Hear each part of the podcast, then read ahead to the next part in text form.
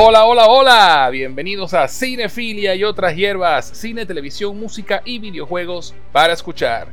Ha empezado oficialmente la temporada de estrenos de verano en los cines. Bueno, el mundo intenta volver a la normalidad, mientras que los estudios de Hollywood intentan estrenar nuevas películas buscando el sistema más conveniente para lograrlo. Coincidencialmente, Godzilla vs. Kong hace par de semanas creo que fue la primera película de verano así de blockbuster que se estrenó tanto en cine como en plataformas de streaming.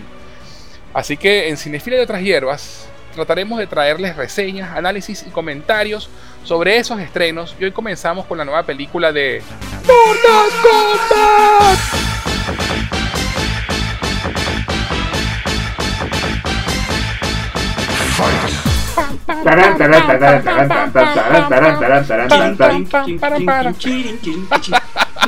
Esa canción siempre va a ser la canción de Mortal Kombat. Totalmente. No importa cuántas películas se hagan. Total, total.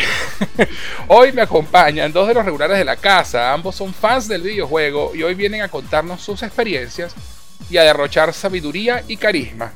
Un aplauso para Pablo Sánchez Noguera y para Diosías Acuña. Bienvenidos una vez más a Cinefilas de otras hierbas, muchachos. Súper contento de estar aquí, de reunirme con ustedes dos. Especialmente Diosías, que tenía tiempo sin hablarte. Un abrazo grande, chico. Igual, hermano. Ay, sí, vale. Y bueno, Diosías, ¿cómo estás? Bien, muy bien, muchachos. Muchas gracias. Eh, Súper contento de, de estar aquí con ustedes. De verdad que esto siempre es una delicia. Este, un abrazo mi hermano Sí. Pablo.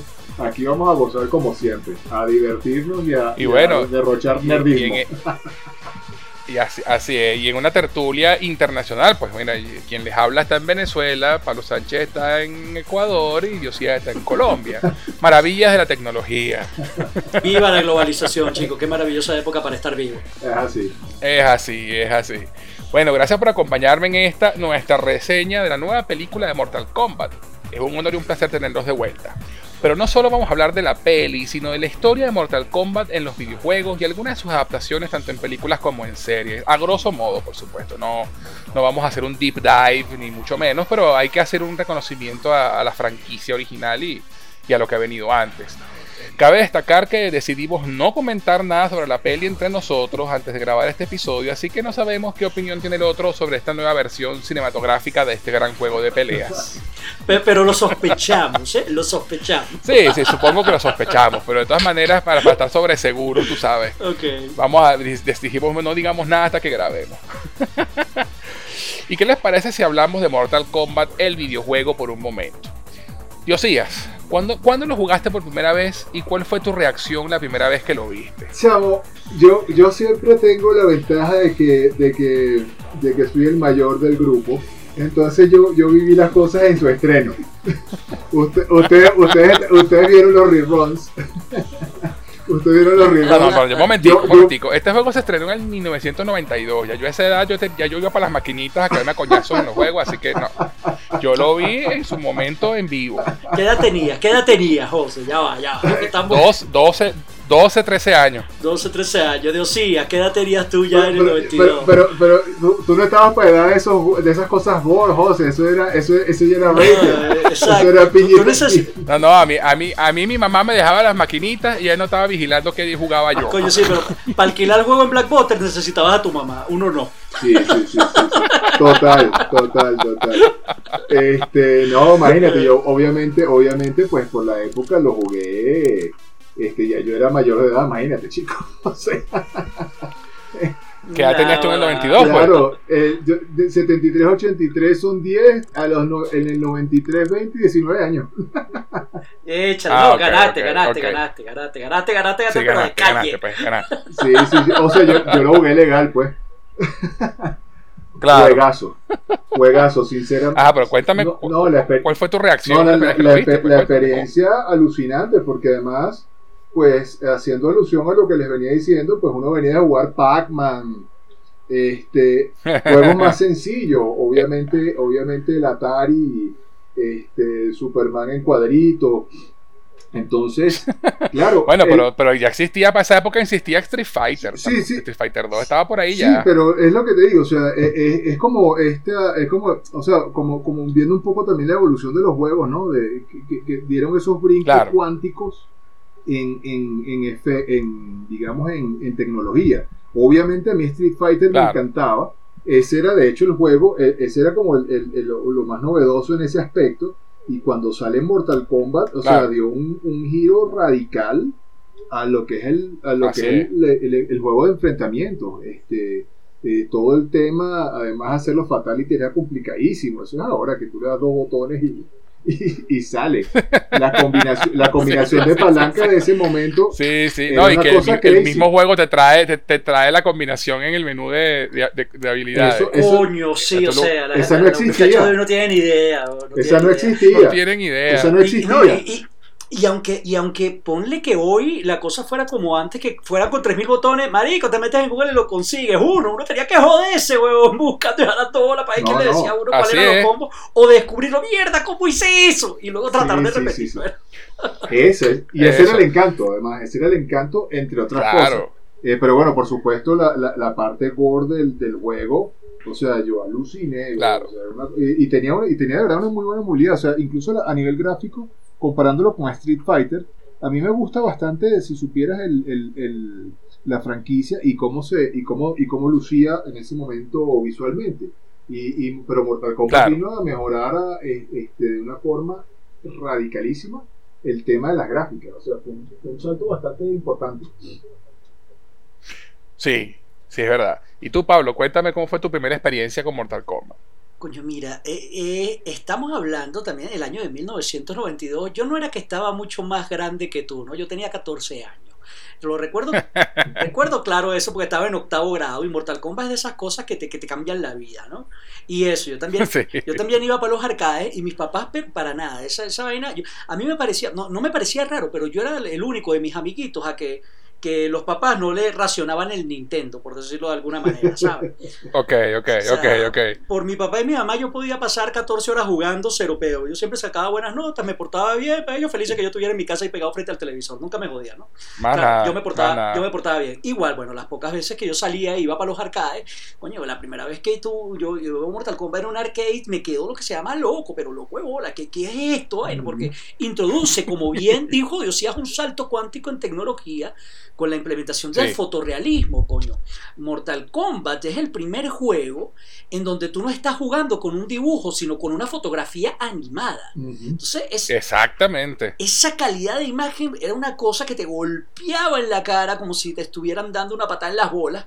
Visualmente tú decías, This is awesome, marica, cárgate la recha. Y además que tú veías el sangrero y la vaina, coño. Y de paso, y de paso, y tú lo sabes, José, y Dios ya creo que también, yo tenía un Sega Genesis.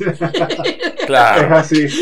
claro. Es así. Pa- Pablo, Pablo y, y cuatro personas más que. Sí, yo fui una de, las- Exacto. de las 17 personas en Maracay que tuvo un Sega Genesis, ¿no? Era en 1992. Y yo apenas vi el Sega Genesis y también eso fue un momento, un cambio en mi vida. Pero bueno, el punto es que yo me acuerdo, o sea, lo vi por primera vez en arcade, por supuesto, gastaba mi dinero ahí, y, y- y- pero me daban cuatro patadas y daba de jugar y tú quedabas, no joda, más picado que coño la madre. Y decía, Sí. pero, pero, pero, pero, pero. Exi- Existía algo llamado Blackbuster, en donde tú Ajá. no solamente alquilabas películas en VHS y Betamax incluso, sino que podías Es verdad. alquilar videojuegos. Yo me acuerdo aquella, pero es que aquella jaladera de bola, así como nos llevas a Montesplash, va- valga Sí. otra vez, nos llevas a Montesplash de, de los. Simpsons, me llevas a Blackbuster, me llevas a Blackbuster, me llevas a Blackbuster. Y, y mi papá y mi mamá trabajaban, no, el viernes, el viernes vamos, el viernes vamos, ese viernes, chamo, ese viernes. Me acuerdo yo. O sea, es que, y, y de paso rezando, ¿eh? Para que el juego no estuviera alquilado ya. Cuando llegamos Claro. a Blackbuster, eh, invité a mis dos mejores amigos, dos de mis mejores amigos de, de bachillerato, que todavía hoy mantenemos contacto, por cierto, y que los amo, que son eh, Miguel Ángel y Coco, que eran primos. Decía, Marico, viernes en la noche, fiesta de Mortal Kombat de mi casa. Vamos a Ah, alquilar, nada. vamos a alquilar Blackbo- eh, a Blackbuster esa vaina y vamos a jugar toda la noche. Bueno, Dios quiso y se alinearon los planetas y vaina, y repito, yo era uno de las 14 personas, 17 que teníamos en Maracay. y llegamos viernes 7 de la noche al Blackbuster de Maracay y no habían alquilado el juego, lo alquilamos. No los llevamos para la casa y empezamos a jugar ahí mismito, o sea, uno, como a las 6 de la tarde, 7 de la noche, una vaina así exacto. Empezamos a jugar, me acuerdo yo, nos interrumpimos para cenar y seguimos jugando. Mi papá y mi mamá se acostaban a dormir. Y era aquella vaina porque la sangre en el Sega Genesis, para quienes no lo saben, escuchen esto y, no tengan la edad, la sangre en el Sega Genesis era real, era roja, o sea, sacar los fatalities, dar los coñazos, nos pasamos toda la noche jugando, mientras que en el Super NES la sangre era verde. Super NES tenía la Nintendo tenía ese pedo, exacto, de hacer las cosas más familiares, menos sangrientas. Es correcto. El juego. Es correcto. Cosa de lo que me imagino que ya hablaremos un poquito aquí. Este, a partir de, ese juego fue que se creó la audiencia y el sistema de, de de, rating de los juegos. Exacto, de clasificación, juegos no aptos para niños, porque era muy sanguinario. Pero mi papá y mi mamá, repito, ellos eran súper relajados con los videojuegos, no le paraban ni media bola a lo que yo hacía mientras yo saliera bien, no me metía en problema. Entonces me imagino.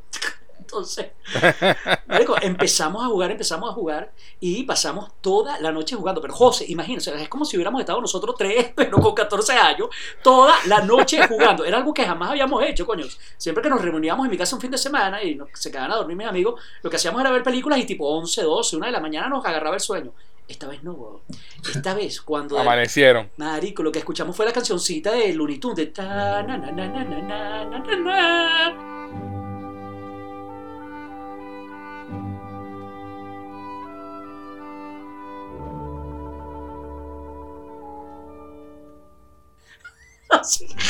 y vimos el alma y de repente, marico, está amaneciendo. Sí, ¿qué hora es? Huevón, son las 6 de la mañana del sábado. Y de repente escuchamos unos pasos en la escalera. ¡Paga esa mierda! ¡Tu mamá nos va a un peo! ¡Paga, paga, paga! que la señora Sacha no nos encuentra jugando a las 6 de la mañana. Y así, a esa hora que escuchamos los pasos, que vimos el amanecer y escuchamos a mi mamá bajando la escalera, apagamos esa vaina y nos hicimos los dormidos. Y evidentemente nos quedamos dormidos. Pero pasamos toda la noche jugando. Así de adictivo y de fantástico fue Mortal Kombat en nuestra vida. Cierro paréntesis. Así fue mi primer contacto con el juego. Wow, tremendo, tremendo primer contacto, ¿eh? Claro, de verdad que sí. De verdad. No, este, el mío fue en maquinita también, fue en los arcades. Me acuerdo en, en, un arcade que estaba en el CCCT. en el sótano, en uno, de los sótanos. El más famoso de todos, el, el, el, que uno de los que más duró y el que vivía, Dios mío. Ahí, ahí jugué yo también. Debo haber coincidido en alguna, en alguna época seguramente. Este, lo más cómico, entonces yo, claro, yo llego y por supuesto lo que veo es un gentío alrededor de la máquina viendo a alguien jugar, ¿no? Eso era típico. Porque eso era típico de la vaina. Y yo me acuerdo que veo Mortal Kombat. Y me acuerdo de haber pensado, coño, pues escribieron Kombat con K. Sí, por, qué no escrito. Una inocencia. Este, Ay, tú eres de los míos, yo inmediatamente así.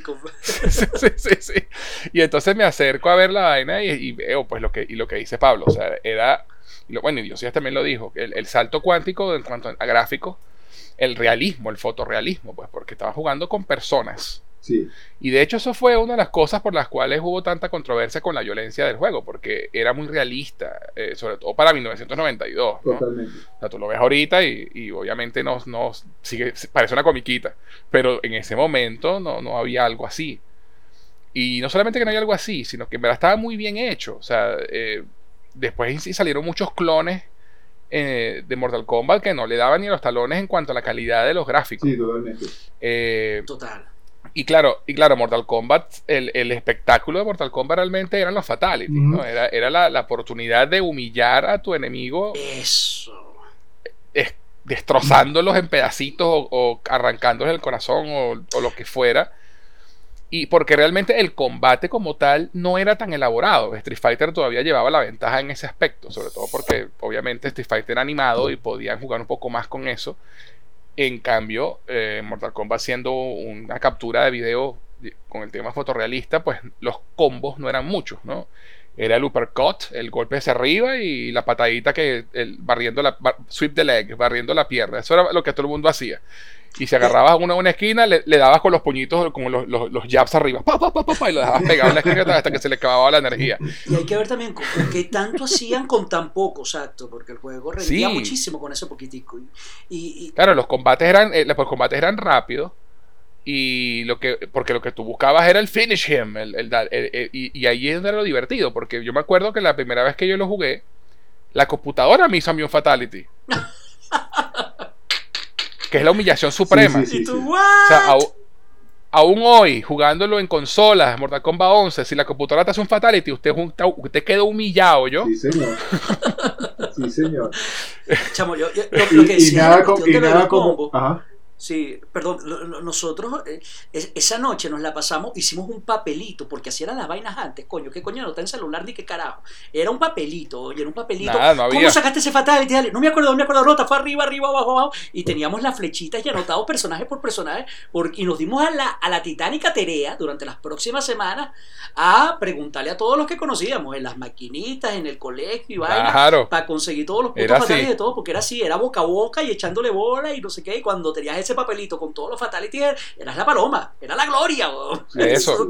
Eras el dios del arcade. Semanas de investigación del arcade o de la consolita en tu casa, pero eso. La versión de Sega Genesis No, no. era muy parecida a la del arcade, pero coño, el arcade superaba, pero porque sí, tú lo has dicho. Y, Claro. y siempre No, no, y- estaba el hijo de puta en arcade que nadie podía ganarle, marico. Eso, Ah, sí, esa, vai- siempre. esa vaina era así, un carajo jugando fijo y los demás haciendo cola.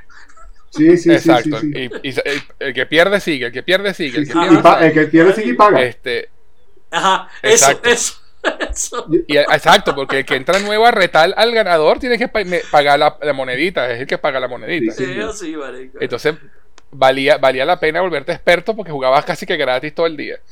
Este, pero de verdad, o sea, este juego fue un, un cambio de paradigma. Y obviamente después, bueno, se- salió el Mortal Kombat 2 que mejoró muchísimo más todavía, con mucho más presupuesto.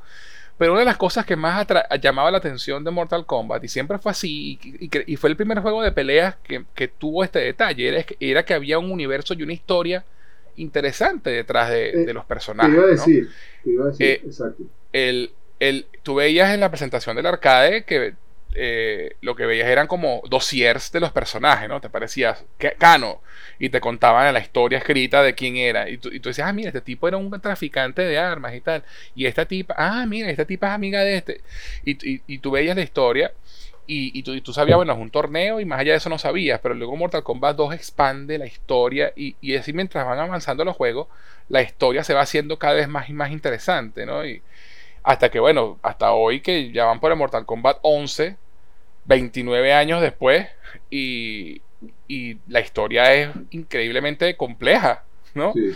Ya ha habido un, re- un reseteo de la historia en los juegos que fue Mortal Kombat 9, porque, bueno, Mortal Kombat, después de Mortal Kombat 3 pasó, a- eh, y de a partir del 4 pasó a la tercera dimensión.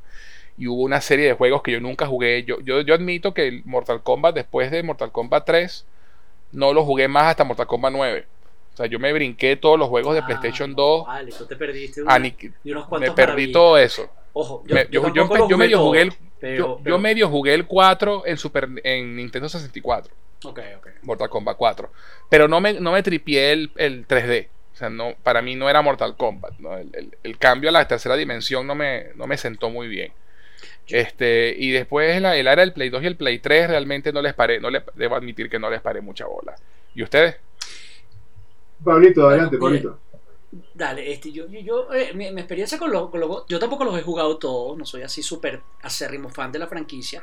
Pero a mí me parece que tener una consola de videojuego y no tener un Mortal Kombat es como tener una casa y no tener baños. Tú sabes, eso está mal hecho. Sí, sí, total. Me da culpa, me da culpa, Esa- me da culpa. Esa vaina es como tener un. No, no, tú, tú- en todas las consolas que tú has tenido, tú has tenido tu, tu Mortal Kombat. Este, el detalle es. En, Play- en, PlayStation, en PlayStation 2 no, PlayStation. no, fue la única. Vergüenza, shame, shame, Shame, campanita de of Thrones, shame, shame, shame. Sí, sí, sí, sí, sí. Ojo, y déjame, y déjame decirte que el de Play 2 precisamente era el que te iba a comentar. Yo jugué, eh, por supuesto, el de Sega Genesis y después yo salté directamente al. Mi siguiente consola fue el Play 2, ¿no? Yo jugaba, lo demás era en PC y en PC Mortal Kombat no es lo mismo. ¿No? Eh, No. eh, en lo- en lo absoluto. ¿Y cuál jugaste? Armageddon, Armageddon. Dead. Alliance. Porque Armageddon. hubo, hubo como tres. Yo en re- PlayStation 2 hubo como tres Mortal Kombat. Ajá, en N64 me acuerdo yo había uno sobre Sub-Zero que jugábamos de vez en cuando, pero no era así la gran vaina. En, en N64, en N64 salió también el Mortal Kombat Trilogy, Ajá. Que eran el 1 y el 2 y el 3 combinados, que era una maravilla. Ese fue, ese, Sí, sí, ese ese fue era el el que, que- yo ese- jugué, ese era el que yo tenía en su momento. Que también, sal- que también salió para la Play 1. Eh, hasta ahí llegué yo. Ok, bueno, en N64 yo jugué ese, pero en casa de mis amiguitos no lo tuve. Mi siguiente consola fue el Play 2, chamo, y allí era Armageddon y otra vez más. O sea, incluso los mismos panas que en 1992 habían vivido el fin de semana en mi casa. Ok. Es un- marico, yo me acuerdo que Carlos Luis fue el primero en tener el Play 2 y la fiesta fue en casa de él. Y el carajo nos dijo, marico, Claro. venga, ¿por qué nos vamos a lanzar un fin de semana en Mortal Kombat? Ya la mierda, ya éramos grandecitos todos. Ya estábamos todos en la universidad, ya qué coño madre. Este, y es fie- Claro. fiesta de nerdad, sábado en la mañana, 9 de la mañana en Casa el Gordo, desayunada, almuerzo de parrilla sensacional y, y todo, Y el, Mortal Kombat. todo el día con Mortal Kombat. La novia de uno de los panas estaba ahí y esa coño madre jugaba mejor que yo. o sea, Yo, teni- yo tenía unas panas, unas amigas que eran fans de Mortal Kombat y jugaban arrechísimo. total. Cuando total. jugábamos la, tri- la trilogía en, en, en Nintendo 64, el Mortal Kombat Trilogy. Mis amigos siempre Era se han buscado, sí, novias gamers, olvídate. Igual el que risa.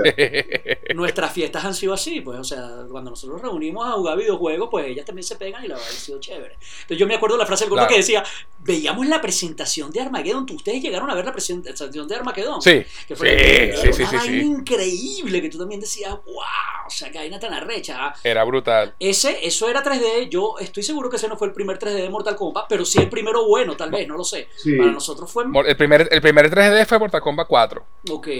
Bueno, Armageddon tal vez fue el, el- el primero arrechísimo 3D, porque fue buenísimo. ese Creo que fue el, creo que Armagedón, creo que Armagedón fue el último de, de la generación antes del Play 3, de la Oh. generación del Play 2. Sí, sí, de Armageddon saltaron al 9.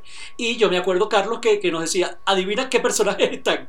¿Quieres? Todos. Adivina cuál falta. ¿Cuál? Ninguno. Todos están. Todos, todos, todos. O sea, marico, en Armageddon estaban todos y más, weón. O sea, incluso estaba este bicho más nulo e innecesario. La otra vez vi en watchmojo.com los, los 10 un top de los 10 personajes más innecesarios de Mortal Kombat. weón, Y como 4 eran de Armageddon, como 6 eran de Armageddon. Esto tiene tantos personajes. Estaba el tipo este que tiene el traje este que utilizaron para, para, para moldear gente y que tenía los bombillitos. ¡Qué bicho tan nulo, weón! O sea, Sí, sí, sí. sí. pero eso no hacía que el juego fuera malo, todo lo contrario, tenías muchísimas opciones, era súper divertido. Y me acuerdo que el gordo acababa, acá Carlos Luis, él estaba trabajando para el papá en una fábrica de lanchas y un cliente no le pudo pagar, lo embargaron y, le, y había logrado quitarle como parte de pago un televisor de 60 pulgadas. Entonces yo recuerdo ese sábado, marico. Coño. Fue todo un día perfecto, de las 9 de la mañana y con desayuno con cachitos, par- parrillada en la tarde y todo el santo día jugando Mortal Kombat 2 en un Play 2 con un 60 pulgadas. De ahí para adelante Mortal Kombat 9, por Brut- supuesto los actuales. Brutality. Total, total, total. Y tú, Diosía, tú llegaste a jugar los Mortal Kombat en, dos- en 3D, los de Mortal Kombat 4, Sí, sí, sí. esos bichos de ahí. sí, sí, sí, sí, pero fíjate, eh, en, en algún punto hubo algunos que el, el tema de los movimientos ya me mareaba tanto que ya no me lo disfrutaba tanto. Que- creo, que, el- ok, creo, que, creo que a mí me gustaba mucho la, la, la simpleza en, en cuanto al en cuanto al, al, al, al movimiento ver- vertical. Luego, luego sí, claro, obviamente, obviamente todo este, todo este comentario viene porque ya mis hijos estaban más grandes, jugaban y me humillaban. Esa es toda mi queja. Cabe destacar. Esa, esa es toda mi queja. No, no, no vayas a creer tú que es que no. O sea, que es que llegaron Sí, los a- niños. Algo, algo tenías que decir, es el 3D y la vaina. o sea, no, no es que yo no Sí, sí, sí. Llegaron los niños y empezaron a humillarlo a uno y ya uno se quedó como, ¿what? Entonces, bueno, tocó actualizarse. Claro, claro. No, bueno, bueno, y cabe destacar que eh, el creador de este juego, los creadores de este juego fueron pues John Tobias y Ed Boon, ¿no? Eh, que fueron los que crearon este juego y, y- y luego, bueno, eh, Tobias se separó del- del- de la franquicia y Ed Boon quedó como a cargo y luego este, Midway, que era la compañía que, produ- que- que producía el juego, eh, la compró Warner. Y entonces Warner Brothers Games y, eh, maneja el, la- el- IP de Mortal Kombat. Y, Ned, y Ed Boon eh, creó NetherRealm Studios. ¿no? NetherRealm es el inframundo del, del, del juego de Mortal Kombat. ¿no? Y entonces, para, el dos- para la época del Play 3, luego de mucho tiempo sin, Mortal, sin haber un juego de Mortal Kombat, hacen un reboot, un, reseteo de la franquicia con lo que se llamó Mortal Kombat a secas, pero era Mortal Kombat 9, que volvió a, la ra- a las raíces del 3D, del 2D, perdón, pero era un 3D, era un 2.5D, digámoslo así. Y, y la- y tenía una, una campaña cinemática de paso, donde contaban la historia de los tres primeros torneos, pero con un twist, ¿no? como, como una dimensión paralela. Una de las mejores historias de videojuegos ever, la de Mortal Kombat 9. y No sé si estén de acuerdo Sí. conmigo, pero eh, es increíble. Y, este, y ese Mortal Kombat 9 fue el que me hizo volver a amar a Mortal Kombat. fue así como que, ok, este sí es Mortal Kombat. Mortal Kombat 9 fue un regreso a las raíces, totalmente. Quitaron todo eso que había funcionado tan bien en Armagedón. Incluso en Armagedón tú tenías a Liu Kang zombie, o sea, ya la historia estaba toda recha. O sea, fue el, el finiquito de toda vaina.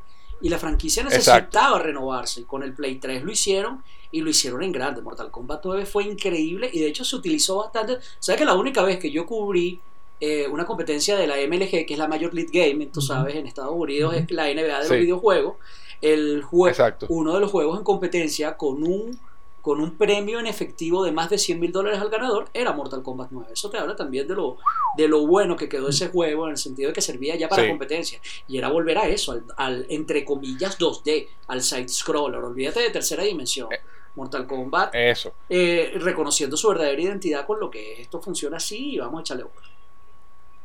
Y este, obviamente, pues con las nuevas tecnologías de, esa generación, eh, los fatalities eran más sangrientos que nunca. Eh, y, el trabajo de combos y, y, los, obviamente siempre fue evolucionando Mortal Kombat en ese sentido, que no era tan básico como el 1, pero el 9 como que encontró un balance buenísimo entre el, tema de hacer combos y, y no, entonces las, peleas eran más vistosas y todo ese tema, ¿no? Y entonces, bueno, a partir de, ¿Qué ibas a decir? Tú sabes que también trajo el 9, chamo que es una tradición que, que, inauguró y que le ha sentado muy bien a la franquicia y que ahorita ah, ya, ya sé por dónde viene. Tú sabes, ya tú sabes por dónde voy. Es una de las cosas más atractivas que tiene. Freddy Krueger, coño, empezó a traer a este invitado. los invitados especiales. exacto. Y también trajo a Kratos, chamo, a God of War, exacto. O sea que el 9 fue tremendo en eso. De hecho, también otro top que lo pueden buscar en Watchmojo sobre los 10 personajes más poderosos para juegos online, que, dice que jugar con eso es hacer trampa porque nadie los vence. Y uno de los que está en la lista es precisamente el Freddy Krueger de Mortal Kombat, porque tú jugabas con Krueger y nadie te ganaba. El hecho era demasiado poderoso. Sí, sí, sí. Y además esa idea de traer, de traer personajes ajenos a la franquicia pero que, pero que combinan bien con la franquicia al mismo tiempo, ¿no? Como por ejemplo Freddy Krueger o Kratos, que son personajes extremadamente violentos. Entonces funciona en un juego de Mortal Kombat, ¿no? Luego salió Mortal Kombat 10, ya para el PlayStation 4, donde estaba Alien, Depredador y Leatherface como invitados especiales. Qué tripeo fue eso. Y podías hacer la gran pelea de Alien versus Depredador a ver quién ganaba, por Exactamente. y tenías a Jason, de, Jason Borges también. Sea, y, te traían esos elementos de los personajes invitados. Además de que, bueno, cada, cada, cada 9 del 10 también trajeron personajes nuevos que no existían antes. Y continuó la historia del 9. Y ahorita estamos en el Mortal Kombat 11, eh, que trajo a Terminator como invitado especial, a Schwarzenegger. Este, y trajo otros invitados especiales como Spawn, eh, como Hellboy. Eh, no, perdón, Hellboy no. Hellboy no, Robocop y Rambo. Y Rambo, chamo, Silvestre Stallone. Puedes pelear a Rambo con a Rambo contra Terminator. Contra Terminator, Schwarzenegger versus Stallone, coño, su madre, que era tan buena. O sea, y eso le ha sentado muy bien a la franquicia, en serio.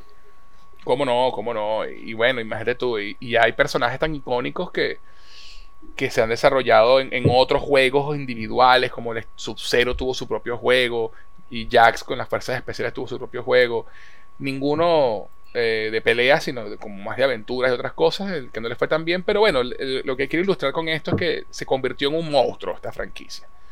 Y entonces, bueno, imagínate tú, un legado que sigue fuerte y con vigor. Pues 29 años atrás empezó el primer juego y todavía aquí estamos.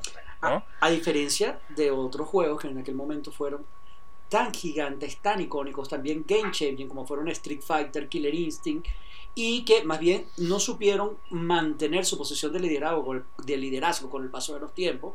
Y Mortal Kombat sigue siendo el líder, Pero, es una franquicia que, ha, sabido adaptarse. Pero, pero, pero, eso, tiene, eso tiene mucho que ver con lo que hablabas hace un poco, ¿no? Esa revitalización que hubo con el Mortal Kombat 9, Mortal Kombat a secas, digamos, este, donde además traes personajes invitados eh, donde, donde tienes, donde te abres un poco más a la franquicia, donde regresas a tus raíces, porque lo que dije hace un rato, entre broma y en serio, la jugabilidad ya no era tan, o sea, era tan compleja que ya no era tan divertido. Eh, este, este regreso a raíces de, esa jugabilidad más similar a, lo que era en su época, este, también le dio un poquito, y, definitivamente lo, el, la invitación a la franquicia, eh, o sea, a, abrir nuevos jugadores, porque ¿cuál es la fantasía de todo videojugador? Eso, eso. La fantasía de todo videojugador es, es tú ser el personaje. Y cuando, y cuando, y bueno, obviamente con Mortal Kombat los tienes, pero cuando tú puedes hacer como por ejemplo acabas de decir, o sea, imagínate tú, este, Pablo, Pablo y yo cayéndonos a puño, yo, yo siendo Terminator y él Estalón, porque yo soy fanático de, yo soy fanático de Schwarzenegger y el de, y el de Rambo. Sí. Así es. Y ahí descargamos toda esa, toda esa, toda esa, toda, toda, esa, toda esa, esa, fantasía. esa fantasía. Y, y, y, te voy a decir, ustedes no saben cuántos, ustedes no saben cuántos, cuántos desaveniencias resolvimos a punto de Mortal Kombat. Te libera. Oh, sí.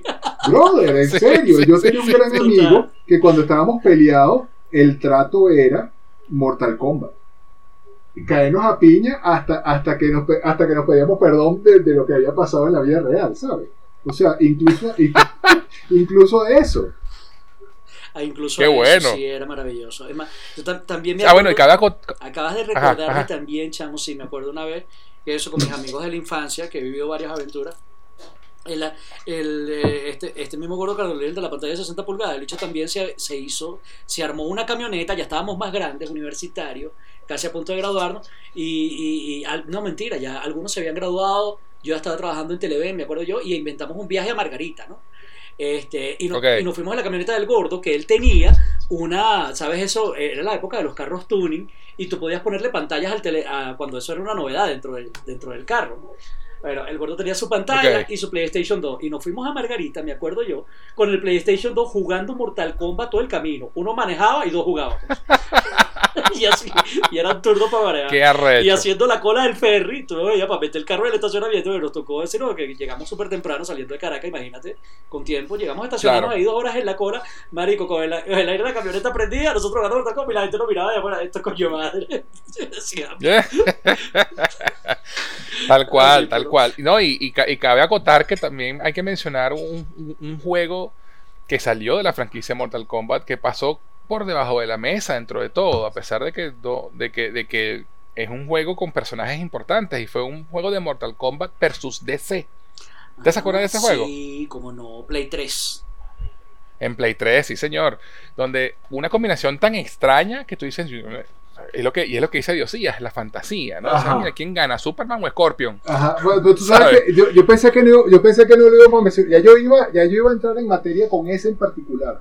Porque Ah, bueno, hable usted, Diosías. Obviamente, obviamente, además de ese es lo mío. Entonces, esa, esa, esa, esa, esa el, el, poder jugar con Superman y, y, y, y darle una pela a Scorpion o que, o que Sub-Zero o que Sub congele a Batman.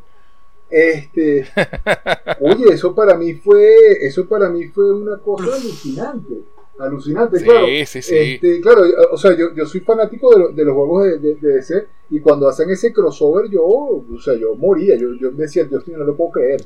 O sea, mis dos franquicias. O sea, el, o sea mi franquicia. Eso fue, ese era el, el crossover que nadie pidió, pero que todo el mundo que todo el mundo necesitaba. Exactamente, exactamente, exactamente. No, no, locura. Yo todavía alucino con ese juego, honestamente. Yo, yo le voy a ser honesto, a mí, a mí ese juego no, no, me, no me cambió la vida. Porque, coño, yo, yo había estado jugando Mortal Kombat 9 desde mucho tiempo y a mí me pareció que ese juego estaba por debajo del nivel de calidad que tenía Mortal Kombat 9. No sé, ah, por lo menos así lo recuerdo. Pero sí era muy de pinga la fantasía, y era muy de pinga no, y el, juego, o sea, obviamente el juego no podía ser eh, al nivel del, del, del 9, este, en cuanto a, por lo menos en cuanto a la violencia, porque DC y, Warner nunca iba a permitir que le partieras la cara en dos a Wonder Woman, por ejemplo. Exacto, pero o, que le arrancaras la columna a Batman. Eso era lo que yo esperaba. Yo decía, mierda, no, por tal cosa de sangriento. Me parece que caricaturizaba sí, sí, obviamente. El juego, pero, pero, bueno. y por eso, y por eso, y por eso pasó. Era más por la fantasía. Claro, claro. Desde ese punto de vista, muchísimo, pero coño, decía. No, y y, ese, y, hay que darle eso hay que, hay que darles mérito a ese juego, porque como comenté hace un rato, Warner había comprado Midway, entonces, claro, la familia de Warner está, está DC en la familia de Warner. Por eso se dio ese crossover. Este, pero eh, ese crossover fue la primera piedra para Injustice. Ajá. Es que, es que, es que para allá iba yo, o sea, para allá iba yo, o sea, para, para, para lo que, para lo que, lo, el legado de este juego deja un, deja uno de, la, de los, para mí, y no, no, me, no, nos extendamos mucho porque, bueno, esto es materia para otra cosa, pero esa, esa franquicia de Injustice es para mí alucinante. Increíble. Alucinante. Alucinante. Y, y, es, y, y, a ella era que, que me quería referir. Este, eso. Eh, este simplemente fue como un experimento que, que lanza, que empuja esta nueva franquicia de DC, que ahí es donde yo sí es verdad que me, me, o sea, me bajo los pantalones con esa vaina. O sea, Injustice es una cosa que para mí, porque va, porque, porque, porque saca lo mejor de Mortal Kombat, eh, aprenden de, de, de, de, este Mortal Kombat vs. DC Universe, de ahí aprenden mucho y es lo que hace que esta franquicia sea tan buena, pero tan buena. O sea, para mí, o para mí, para mí, para mí es mágica. una cosa pero bueno, volviendo a la fantasía de, de poder, de poder utilizar a tus personajes, esa es, la, esa es la gran fantasía de los videojuegos y su gran encanto. Que tú puedas personificar a tu personaje. Es así. Claro, no, y entonces, y, lo, y lo otro importante e interesante es que eh, Midway, bueno, y Ed Boon y toda esta gente son gringos, ¿no? Entonces, esta es una franquicia de lucha que es gringa. Porque la mayoría de los juegos de pelea, empezando por Street Fighter, siempre han sido japoneses, ¿no? Siempre han sido. Eh, Tekken es japonés, Soul Calibur es japonesa, siempre han sido eh, juegos japoneses. Y Mortal Kombat es la única que yo recuerde por lo menos importante. Está Killer Instinct también, pero esta no, no ha, tenido altos y bajos. Pero Mortal Kombat ha sido como la gringa que, se ha mantenido, ¿no? Y, de hecho, eh, narrativamente cuenta las mejores historias en un juego de pelea. Y la gente dice, ¿qué historia en un juego de pelea? ¿Qué es eso? Pues sí. Pues y buenas historias. Y buenas historias. Sí, y, y, hablo de las, de las, historias en los juegos de pelea porque ahora vamos a hablar de las películas. ¿no? Entonces,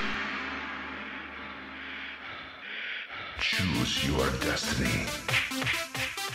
Flawless victory. Choose your destiny.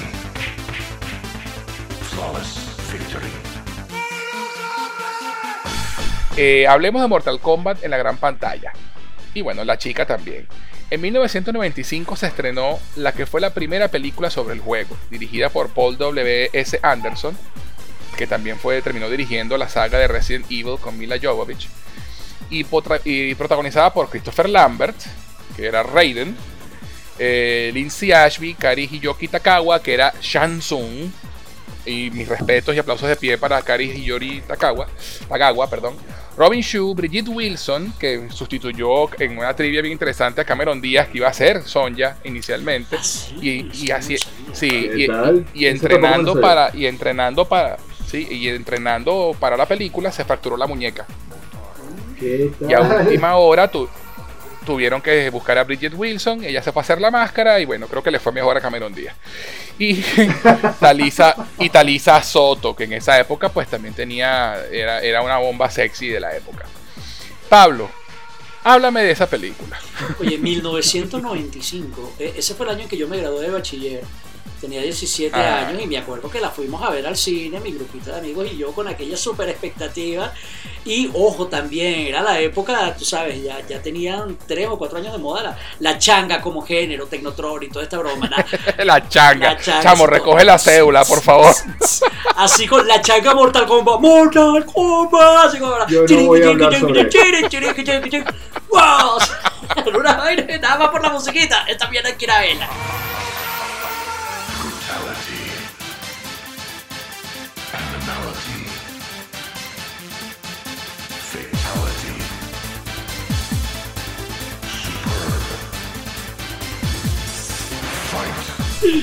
Y no, salimos del cine, me acuerdo yo, consciente, claro, como propio, eh, mm, ¿cómo que se llama?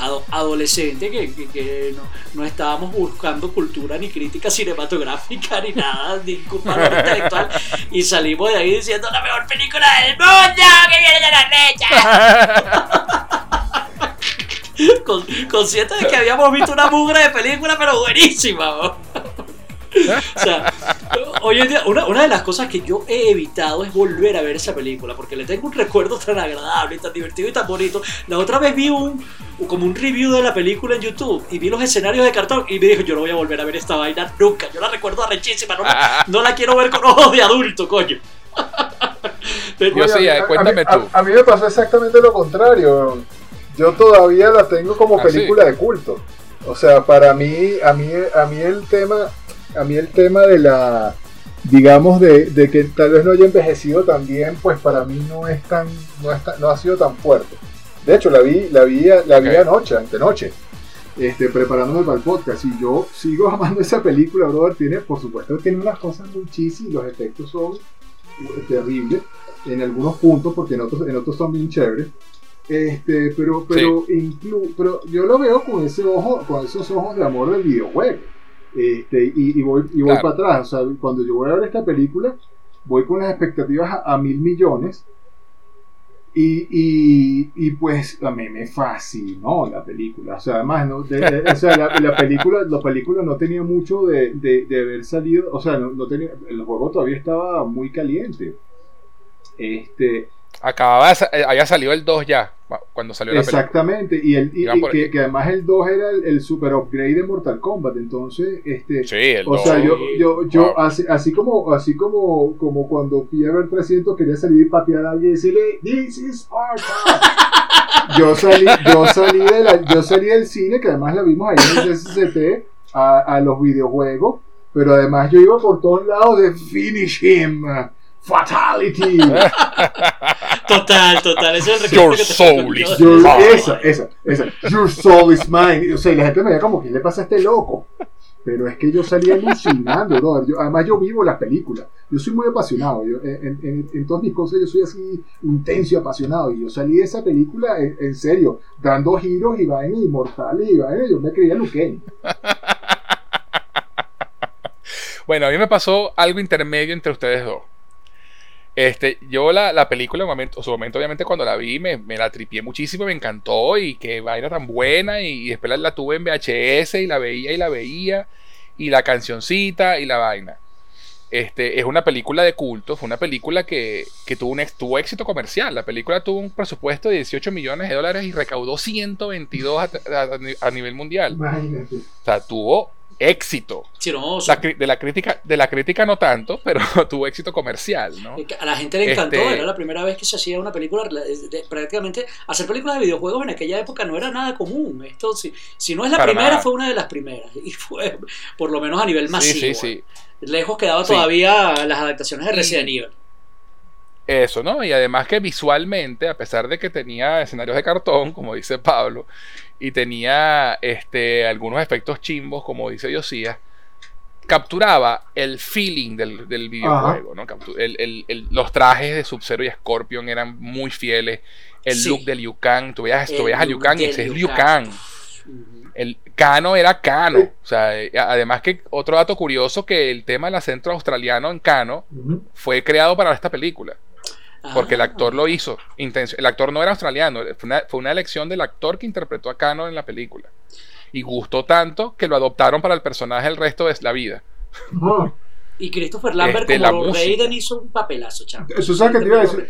Sí. Te iba a decir, Este, Christopher Lambert hizo, hizo un papelazo ta- ta- este, al nivel de lo que él puede llegar a hacer de papelazo, porque Sí, realmente o él sea, no es el, mejor de los actores, ¿no? Él, es, él es un actor malo, pero él dijo, ¿saben cómo es la vaina? Yo soy la cara de los reyes. A tal punto que yo vi la, la película nueva y yo vi a este tipo, pero él no es Christopher Lambert. En mi mente Sí. estaba, yo lo igual, estaba igual. extrañando. O sea, de pana, extrañé a Eh, sí, Christopher sí. Lambert. O sea, no, pero... Yo siempre me acuerdo, ¿Por qué yo siempre Raiden me acuerdo de Christopher Lambert, Ajá. este, de, la, de, de la risita de Christopher Lambert. Tal cual. Es la- me- como reí un momento que se ríe así y es tan falsa la risa y tan terrible. Pero el tipo está, es tan encantador que, para funciona. Eso. Este, y el chamo, el, el tipo que hace Johnny Cage también, es, ese es Johnny Cage, Sí, ¿sabes? Eso Sí. Re- realmente la interpretación de los personajes en, eh, en cuanto a personalidad, para la redundancia, y look, la película los captura muy bien. Y creo que eso fue también lo que gustó tanto a la gente, ¿no? Este, las peleas eran decentes, no voy a decir, no voy a parar aquí a decir que las películas, las peleas eran brutales porque no lo eran, pero eran decentes. eran decentes, eran decentes. Y, y tenía sus momentos del juego. Lo único que se le criticó mucho a la película es que es una película de Mortal Kombat sin sangre. Pero, La pe- decidieron hacer, una- hacer la película PG-13 o, cla- o clase B para que tuviera una audiencia más amplia y le cortaron las bolas, hay que decirlo. sí, O sea, sí, la castraron, castraron Mortal Kombat para esa película. sí, Pero la película tenía suficiente encanto y tenía ese tema musical que ya hemos tarareado un par de veces. O sea, Que Sí. Mortal Kombat Funcionaba, funcionaba totalmente. sí, Sí, claro, claro. funcionaba, funcionaba. Vamos, a mí, Yo la a, intenté. a de- mí, a perdón que te interrumpa, pero no, no mencionaba a Chan Tsung, vale, Sí. que ese, era el villano, Sí, no. ese es el villano clásico, o sea, eh, en- a nivel de personajes, creo que la, el- definitivamente el cast funcionó muy, muy bien. Sí, no, Sí, este, este sí. señor Ka- Kari Hiroyuki Ajá. Tagawa, este, él, él, de hecho, y de nuevo, el tipo es tan, ha sido tanto la imagen de Shansung que en el Mortal Kombat 11, esta última versión, el personaje está modelado con- a ese actor Claro, y con la voz de ese actor. a partir de sí, ¿no? Una de las, de las cosas por las que esa peli funcionó muy bien, tú lo has dicho, es porque el casting fue maravilloso. Sí. Y este, los efectos, pues el efecto de Goro en su momento se vio muy bien. Oh. Ahorita no se ve nada bien. Este, No la quiero ver otra vez. Eh, este, y eso es lo que, eso es lo que- eso es lo que iba a comentar. Yo, la- yo, 1995. yo después, Sí, claro. claro, ¿no? Y yo, y yo, intent- yo la, la vi después que terminé de ver la nueva. Dije, bueno, vamos a ver la vieja. Aguanté una hora.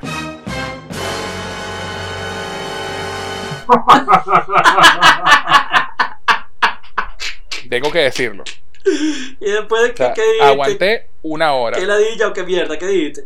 ¿Por qué dejaste de verla? Es- este eh, mm, el ritmo, el, el- el- el pacing de la película me, me- me empecé a aburrir. Ah, Ok. sí. Este el, y, llegó- y, la- y el guion que, o sea, a pesar de que los personajes están bien representados, realmente no, no hay, no, la trama tarda mucho en avanzar. Y como las peleas no son tan buenas como las recordaba, este, la pelea entre Johnny Cage y Scorpion sigue siendo fantástica. Creo que es la mejor, es la mejor pelea de la película. Este, pero la pelea entre Liu Kang y, y Sub-Zero, o sea, Dios mío santo, por Dios, que bolas, qué horrible. Es verdad. O sea, se lanzan golpes un par, se lanzan golpes un par de veces, después Sub-Zero empieza a armar una bola de hielo gigante, Liu, Liu Kang agarra un tobo de agua, ¿verdad? Se lo lanza a través de la, de, de la Sí, después, verga de hielo que está haciendo, el agua se transforma en una verga y lo empala. después de haber coleteado el piso, entonces le lanza la agüita. Sí, estamos de acuerdo. O sea, Es la- la- escena real- y y la pelea, la pe- desaprovechados. sí, sí. Igual que la pelea entre Sonja y Kano, que yo la recordaba muy tripa y realmente también, pero es porque, bueno, la pobre muchacha que hizo de Sonja no tuvo mucho tiempo tampoco para entrenar, tuvo Claro. que entrar rápido. Claro. Este, pero bueno, no aguanté una hora, no la pude terminar de ver, tengo que confesar. Pero sí, sí acepto que es una película de culto y puedo tripearme verla un ratico o, o ponerla como en el fondo mientras hago otra cosa y sabes, es una película que se que, que se deja colar en ese sentido. Pero, o sea, realmente sentarme a verla no aguanté una hora.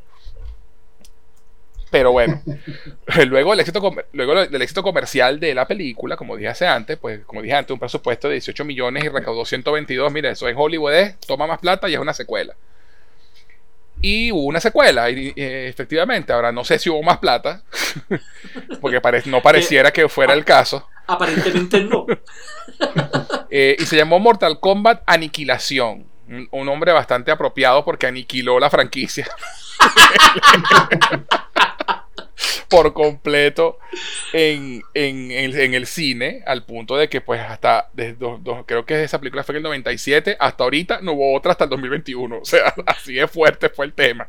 Este, eh, y yo creo que, bueno, no sé si ustedes la vieron o no, pero no hablemos mucho de ella. Yo, en mi opinión, es la peor secuela jamás filmada ever. Sí. No, para, para mí eso no existió, yo nunca la vi. Y precisamente, todo el que la vio me ha dicho no veas eso y yo le he hecho caso a mis amiguitos, ¿no? Pues yo tengo un par de Ok. amigos que la vieron y, y para que ellos que aman la franquicia, llaman el cine malo, digan que es mala, así de mala será. Sí, sí, lo Pero es. yo les voy a decir que Ah, yo ¿tú la viste? borré de ¿Tú la viste? memoria, Yo estoy segurísimo que la vi, seguro, pero no puedo recordar nada en serio. O sea, cuando Eh, me- Eso, o sea, eso cuando se vi- llama estrés postraumático. Sí, es un cuando- fenómeno cuando tú sufres un trauma. Tu Cuando- cerebro borra ese Sí, tipo sí. de cosas. Cuando tú literalmente dices, eh, la vi y, y la olvidé, es que esta vez no es mentira ni es echadera de vaina. O sea, no puedo recordar absolutamente nada. Lo único que recuerdo, lo único que creo recordar, y no estoy seguro si es la película o la serie, es el recast de Christopher Lambert, porque Christopher Lambert dijo, La película. eh, ok, Christopher Lambert, Fue la Christopher Lambert sí dijo, eh, gracias, no gracias, el guion no tiene nada, y no repitió. Y tam Exacto. Y, y- y Pero no solamente eso, Dios sí, o sea, re- recastearon a Johnny Cage, recastearon a, a Raiden, recastearon a Sonia. El único que quedó fue Liu Kang, ¿ok? Este, y de paso, no sale Shang Tsung, o, o lo recastearon también. O sea, es- eso fue una locura. Una locura. Lo que hice- esta, esta broma fue así como que, mira, y está este personaje, y este, y este, y este, y los lanzaban a lo loco ahí. No había trama, o sea, una cosa, pero, o sea, peor, horrible. O sea, ima- imagi- Horrible. imagínate un Star Wars que el Imperio contraataca, hubieran recasteado a Luke, hubieran recasteado a Leia, hubieran reca- Eso. recasteado a Han Solo y solo hubieran dejado de segundo, no sé, A Citripio. a Y no Citripio. solamente, A Citripio, y una no, y no vaina así. solamente, y no solamente eso, spoiler alert, matan a Johnny Cage en la primera escena de la segunda parte. No, Ah. chico. O, eh, eh, o sea, tú vas diciendo cositas O sea- y yo me voy como acordando, porque yo estoy seguro que la vi, pero en serio, en serio, en serio la borré. Re- re- repito, O sea- es, mejor no revivir ciertos traumas. Tu cerebro sabe lo que Sí, hace. sí, sí. Vamos a, vamos a dejarlo hasta ahí. Eso te Por favor. eso Sí, sí, yo tu creo. salud mental. Yo creo, yo O sea, creo. eh, eh, para, para los que nos escuchan, en serio, no, no vean la a Mortal Kombat Aniquilación. Vean la del 95, que tiene sus momentos, pero no vean en la segunda, nada que ver. Bueno, entonces adicionalmente existe- existen dos películas animadas de Mortal Kombat. Una que se llamó Mortal Kombat The Journey Begins, o El viaje comienza, que fue como una especie de precuela a, a la película de Paul W. Anderson. Y Mortal Kombat Legends Scorpion's Revenge, que salió el año pasado, en 2020 que está centrada en la historia de Hanzo Hasashi, Scorpion, la cual vi, pero honestamente se me olvidó a los dos días. o sea, la- el- comienza muy bien, es una, es una película animada, la animación es decente, la película es clase C, o sea, tiene la sangre y la cosa. Comienza muy bien, pero después se cae. Hay gente que le, a mi gusto, hay gente que le gustó bastante. A Yo- mí ni, ni me gustó ni la odié, se me olvidó a los dos No, días, a- solamente es lo que A mí sí me gustó, brother. no me acuerdo a mí nada. sí me gustó, pero fíjate que, dato curioso, a mí me gustó, pero yo, yo tengo, yo tengo esa película guardada en mi disco duro de hace un año, se me había olvidado por completo y la vi después de que vi ¿Viste? Mortal Kombat la, eh, 2021. La vi y la verdad que sí me gustó. Este, tal vez tendría que verla de nuevo a ver si me desencantó o no. Eh, a mí me gustó, o sea, pero sí, sí, sí estoy de acuerdo contigo, eh, lo, lo que es tiene sus momentos. ¿Tú, tú la viste, Pablo? Esa, Sí, sí, esa. Scorpion? No la vi nunca, chicos. Le he tenido curiosidad, pero no he sacado tiempo para verla. Bueno, yo la vi, yo la vi justo anoche eh, terminando de ver la del 2021. Pero, po- y más que todo porque me dio curiosidad y la verdad es que me gustó, o sea, me gustó que primero encontré muchas similitudes, que no voy a hablar absolutamente nada de eso. Eh, me la historia de, de Scorpion como tal me pareció brutal, las peleas me Por- parecieron... por- porque es muy buena la historia de Scorpion Uf. en, en particular. la- o sea, pero aquí la explotan muy bien, me- eso me gustó bastante. Sí, Tal vez, tal vez, si lo hubiese visto el año pasado no me hubiese, no me hubiese atrevido tanto como, como porque la vi ahorita. Este, eh, tiene momentos muy divertidos. Me, me gustó además, el- está, eh, está involucrado en, en la producción de esta película Sam Raimi, que, que es para mí uno de los, de los, de los buenos en, en DC. O sea, está, viene de ese lado. La otra cosa es que no tiene nada de censura. Ah, O sea, no. no sí, no, comple- Eso- completamente eso es agradable. clase C. Eso es eh, no, bro, eh, ahí, ahí sí te digo, Pablo, vela, vela y, y nos, y nos cuentas. ¿Qué opinas tú? A, a- a José se Ah, le la olvidó. A los José se le olvidó en dos Eso, días. eso, la- A lo mejor a mí se me olvidó en dos días. Lo que pasa es que yo la acabo de ver, la tengo fresquita. La, la vi hace dos horas, cuatro horas antes de, de- de empezar el podcast, precisamente porque quería, quería ver, si hablábamos de ella, pues quería ver de qué iba. Y a mí se me gustó bastante. la Claro. verdad. El- los efectos me parecen buenos. Este, eh, la animación, perdón, los efectos no, la animación. La historia es un Sí. poco flojita, pero al final es una historia en Mortal Kombat. Y la verdad es que después, después haré las comparaciones cuando hablemos de la nueva. pero, Buenísimo. pero, pero sí, sí me gustó, a mí sí me gustó. Yo sí la puedo recomendar, por Bueno. lo menos para que la olviden en dos días. Pero vean, aunque se les olvide en dos días. Eso. Y bueno, ahora estamos más o menos al día con Mortal Kombat y sus versiones, ¿verdad? Lo que nos lleva a esta nueva película.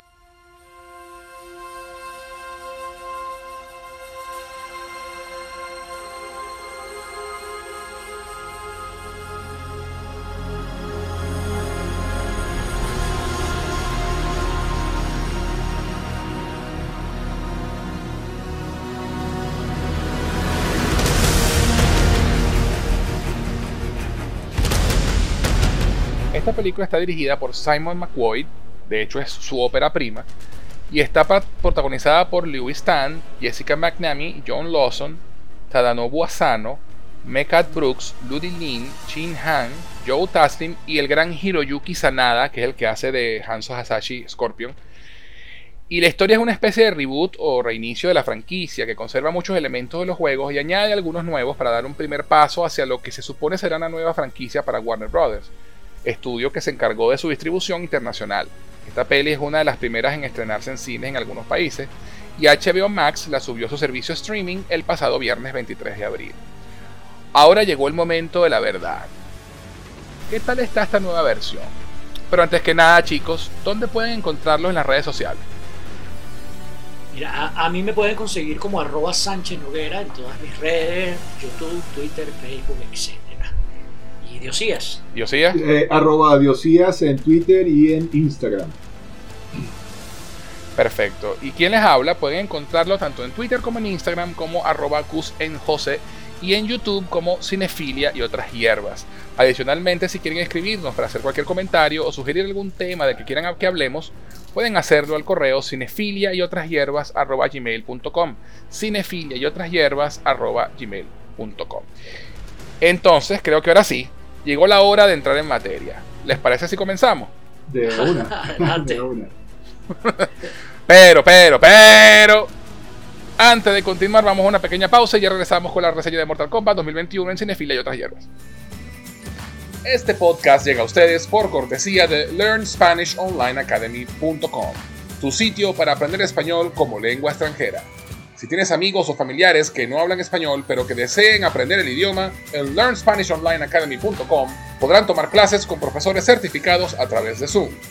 LearnSpanishOnlineAcademy.com, tu mejor opción para aprender español. ¿Te provoca una taza de té? Te presento a Tea Art, una empresa creada para envolver tus sentidos y conectar con tu ser mientras disfrutas de una taza de té. Ganadora del concurso Ideas 2019 con mención especial en el área de negocios, sus productos no contienen azúcar y son 100% naturales. Tea Art ofrece diferentes infusiones y aromas, pero hoy te voy a hablar de Coco Art. Disfruta del profundo sabor del cacao venezolano fusionado con el dulce aroma de la canela, el intenso sabor del cardamomo y la nuez moscada, creando una sensación única en tu paladar, endulzada y aromatizada con la belleza y delicadeza de la flor del jazmín. Deja que te envuelvan sus beneficios y propiedades que elevan el sentirse bien por ser un antidepresivo natural, mejorar la digestión y la respiración, lo que ayuda a la salud cardiovascular, aliviando el estrés y la tensión corporal. Puedes obtenerlo en presentación a granel para aquellos que aman infusionar en tetera o en su sobre individual para aquellos que les gusta la practicidad de colocar su bolsita en agua caliente y listo. Para más información y pedidos puedes escribir a somostart.gmail.com Síguelos en Instagram, arroba somostart. Envuelve tu ser con T-Art.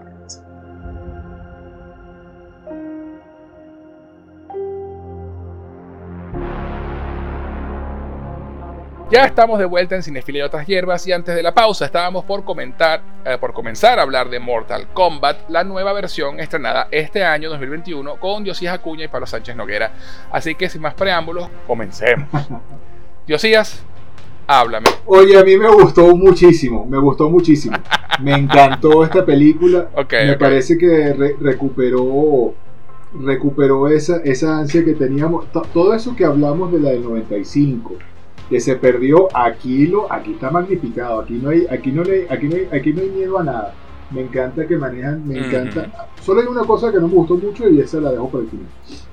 Este, Me encantaron los personajes. Eh, amé a Keino. Dios mío. Sí, sí.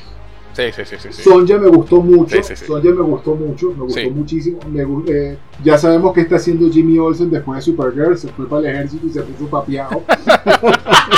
es verdad, es verdad, es verdad. Se puso pero papiadísimo. O sea, a mí me, a, mí me encantó la película, de verdad que sí. Te, te, tengo ganas de verla otra vez ya porque anoche la vi un poco cansado pues del trabajo, no sé qué, la hora no me dio chance.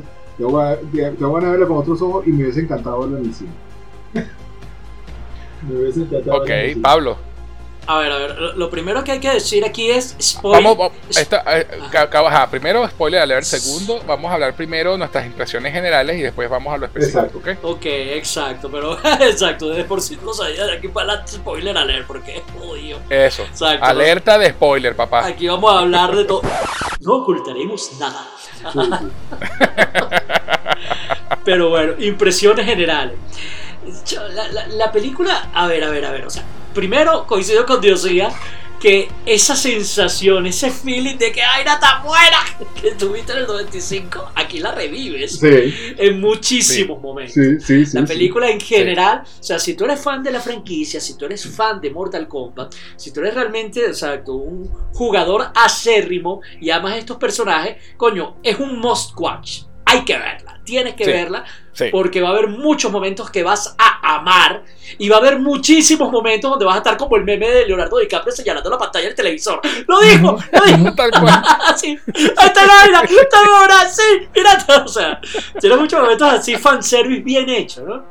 Eh, pero por, y eso lo amé, o sea, lo amé con locura, lo amé que se me nota.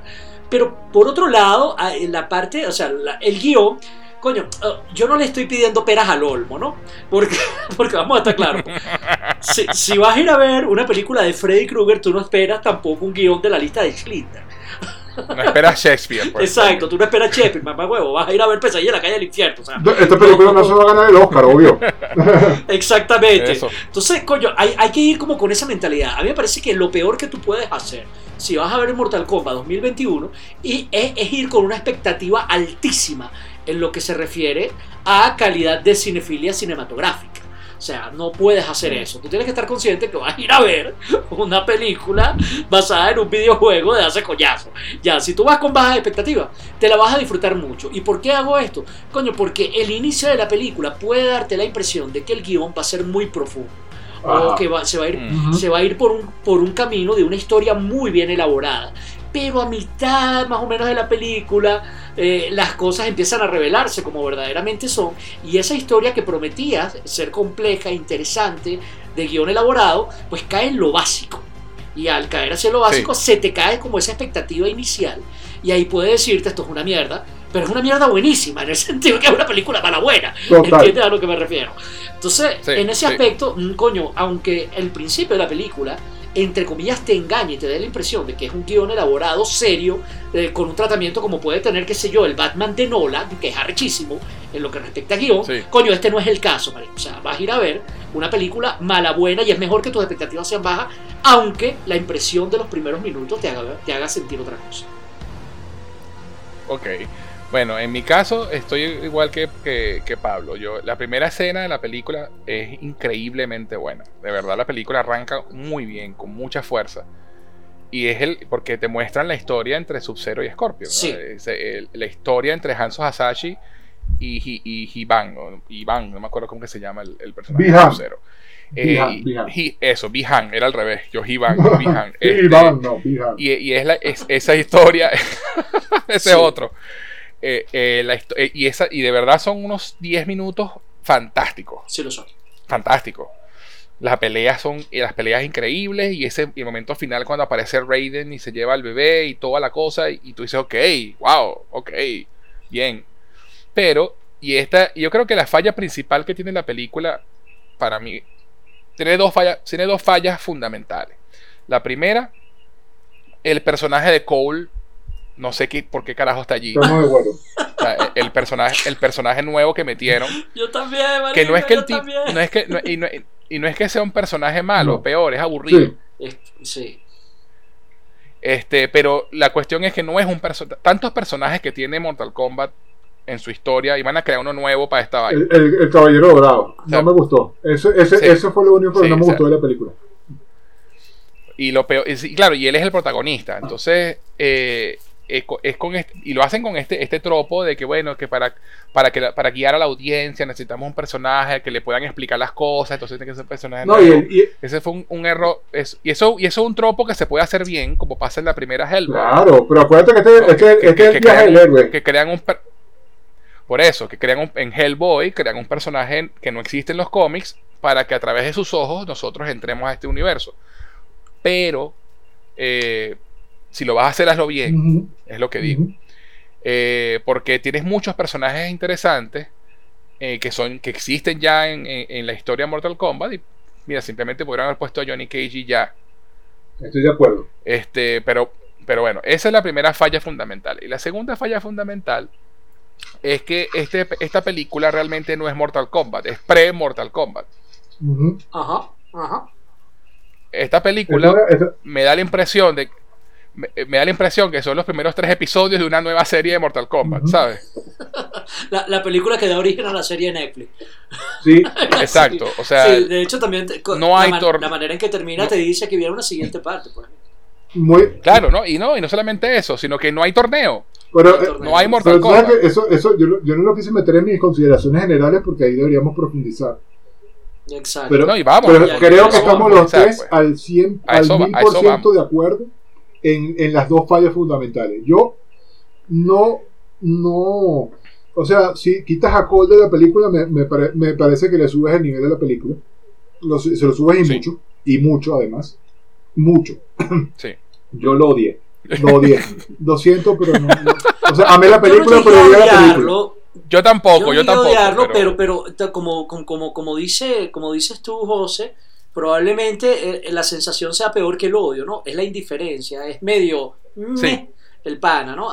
Aunque, sí, a- sí. aunque tú dices, este, coño, ah, eh, pudo haber funcionado si, si hubiera tenido mayor profundidad, mayor, mayor exploración y hubiera sido un poquito menos forzado el guion. Pero tal vez parte de lo que le, Sí. le da el encanto a la, a la franquicia es ese toque medio cheesy, ¿no? Entonces, Sí, sí, no, lo, totalmente. lo interesante es eso, eso. que los primeros, lo- los primeros 10 minutos no son cheesy para nada. Te prometen una película Eso. seria y que no, y no cumple esa, esa Eh, premisa. Eso es lo que me preocupa. Sí, Y esa, y esa es la cagada Sí. de la vaina, ¿no? Es como si, coño, la, vaina es interesante porque lo- lo- los primeros 15, 20 minutos de la película tú estás viendo a Batman de Nola y cuando terminas, coño, estás viendo el Chapulín Colorado. Este, pero- por- por bueno, para, decirlo- para seguir la metáfora, estás viendo, estás, viendo, estás viendo Batman Forever. Sí. Exactamente. Oye, eh, Exacto, pero imagínate. low, low Eso, blow, eso, golpe bajo, golpe bajo. Golpe bajo así durísimo.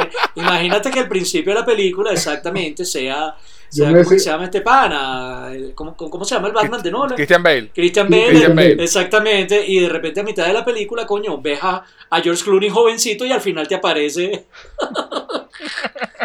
al final te aparece. Chocheré, ajá, Mr. Freeze, así. Oye, vale, no, "Coño, sé, no, marico". no, se fue- se fue- se- están, siendo un, están siendo un poco crueles. No, pero estamos exagerando. Esto se llama exagerar para probar un punto. Sí, sí, total, total, total. Entendemos, exacto, pero bueno, O sea, digamos que o sea, esa es la la- idea, es- esa es la, la O consideración. sea, lo- general, lo pero que- sí. a lo que voy es que a pesar de, de estas dos fallas fundamentales que estoy nombrando, la película es entretenida, es Sí, divertida. sí, sí, sí, sí, sí. Y Es funciona. una película que no aburre, que no aburre y funciona. En De su hecho, o género sea, funciona Lorraine- y Lorraine- funciona muy bien. Lorraine que la vio conmigo se la tripió, le encantó. Claro, yo le iba explicando, ¿no? Algunas cosas. Claro. Sí. Pero que la, película- que la película no te explica. Pero- y eso a lo que va Pa- lo que dijo Pablo. Si eres fan de la franquicia y de estos personajes, te la vas a tripear. Claro, es muy fanservice, claro, es muy claro. fanservice. Pero como debe De ser. hecho, y aquí entrando otra Sí. vez en spoiler a leer, coño, y hablando de personajes que no nos gustaron de Cole, yo tengo que decir lo que amé, pero amé con locura, así que me dio, coño, en lenguaje poco sutil, me dio un cucardio cuando los vieron bellos y de pica bien hecho Cuenta, que tuvieron. cuenta. Fueron a con un lado, marico, y a Liu Canto, y dice, verga, qué arrecho. Bestiales. Marico, O sea, la entrada marico, de la Lao- perfección, la entrada de. Kun Lao fue perfecta. Total, la entrada y la salida, o sea, porque coño también, Sí. o sea, coño. hay- Mi personaje hay preferido de la, de, la, de la película, por cierto. O sea, así como odié a Cole, sí. un lado lo amé y bueno, lloré. Lloré como una magdalena. Lloré, lloré Sí, totalmente. Y ya dijimos spoiler alert, entonces va, cumplo con eso, Sí. me siento en libertad de hablar. Chamo, o sea, en el Hable. momento, hay un momento, eh, pr- primero, cuando Kun Lao mata a esta pana y dice Flawless Victory, marico, que verga, Oh, sí. qué momento tan brutal, sanguinario, la por parte cierto, por la Pablo, te que- Ajá. Te quería preguntar algo. Ese personaje es a- mujer alada que aparece ahí. Ese es un personaje de Armageddon, por Sí. ahí de esos juegos. Sí, aparece en Armageddon. Ok. Debe ser Todo lo que tú no sepas de dónde Armageddon. aparece en Mortal Kombat, apareció en Armageddon. sí. De hecho, esta también aparece en la El, de- animada. el del José. martillo que el del martillo que que pelea contra olvidas- Jax también. Tú lo olvidaste, pero esta, esta, esta, esta la- aparece también en la animada de Scorpion del año pasado. Ah, es que se me Tiene un olvidó, cameo. Es un cameo. Todo lo que tú veas, chamo, Ok, en. Mortal Kombat, que tú no sabes de dónde salió, está en Armageddon. ¿Te sabes nada así? En Armageddon está Ok. tú. Además, El fa- sí, ni Tana. volviendo, a lo que, es- volviendo a lo que dijo Pablo, el fatality de Kun Wow. Lao, por Dios. O sea, No, no, el, el bicho utiliza O sea- el sombrero clásico, la parte por la mitad. Algo que yo amé de esta película y que en serio eh, yo no veía en el cine de una manera tan agradable de- desde los años 80, que fue la época de Robocop y Freddy. Krueger y. Hellraiser y todo esto, finales de los 80, coño, fue ese no tener miedo a mostrar sangre y mostrar gore, que es algo Sí. que ha caracterizado a la franquicia y que estaba en desuso en el cine de Hollywood desde hace 20 años. Entonces, esta Sí. película regresa a eso, pero con los efectos de hoy, ojo, y lo hace sin llegar a ser, y de repente, y esto es muy subjetivo, pero sin llegar a ser asqueroso ni repulsivo. Es Estoy por supuesto. Es fuerte, Sí, por supuesto. Pero no, Pero cool. pero tú, exacto, es cool, es todavía elegante, ojo, y no llega a ser peor de lo que tú ves en el videojuego, ¿no? Eh, entonces eso es digno de Mortal Kombat, porque Mortal Kombat es así. Mortal Kombat siempre ha sido controversial, siempre ha sido un poquito fuerte en ese aspecto, y esta película no tiene miedo de llegar hasta ahí, pero no abusa de la vaina. O sea, Es, hay- que- es que, es que Eso. me parece que lo que hace es rendirle un buen tributo al, juego. Eso. O sea, esto hace, este, este corrige el error de la del 95, lo hace muy bien, le Sí. rinde tributo, además no es una cosa que se inventan, es el fatality de Kun Lao, tal cual, Eso. eh, muy bien manejado, eh, y el gore no es tan gore, es un gore, o sea, lo- porque lo ves como con los ojos del videojuego. Cuando tú lo ves en el videojuego no te, no te asusta, lo, lo estás viendo como si estuvieras viendo el videojuego, a diferencia de una película tal vez de terror o algo, o algo más real. Aquí lo Sí. estás viendo Vale. como si como Otra cosa, otra cosa que quería comentar, a mí me da mucha risa porque cuando yo veo por primera vez a Liu Kang, ¿no? Este, dije, este pana como muy flaquito, Ajá, ¡Ajá! hasta que se quita Ajá, la camisa. el pan está rayado. Y tú dices, Yo- está ah, no, vale, este pana está güey. rayado. Además, Caído. tiene- espérate, Tiene el look de Bruce Eso Lee. te iba a decir, ese era mi comentario. Sí. Al, al mejor estilo Bruce Lee. Totalmente acertado. Además, Y ahí dije, ok, sí, es está así, bien. Este es así, el, el típico, es el típico, es el típico guerrero monje Shaolin que son flaquitos rayados, Bruce Lee total.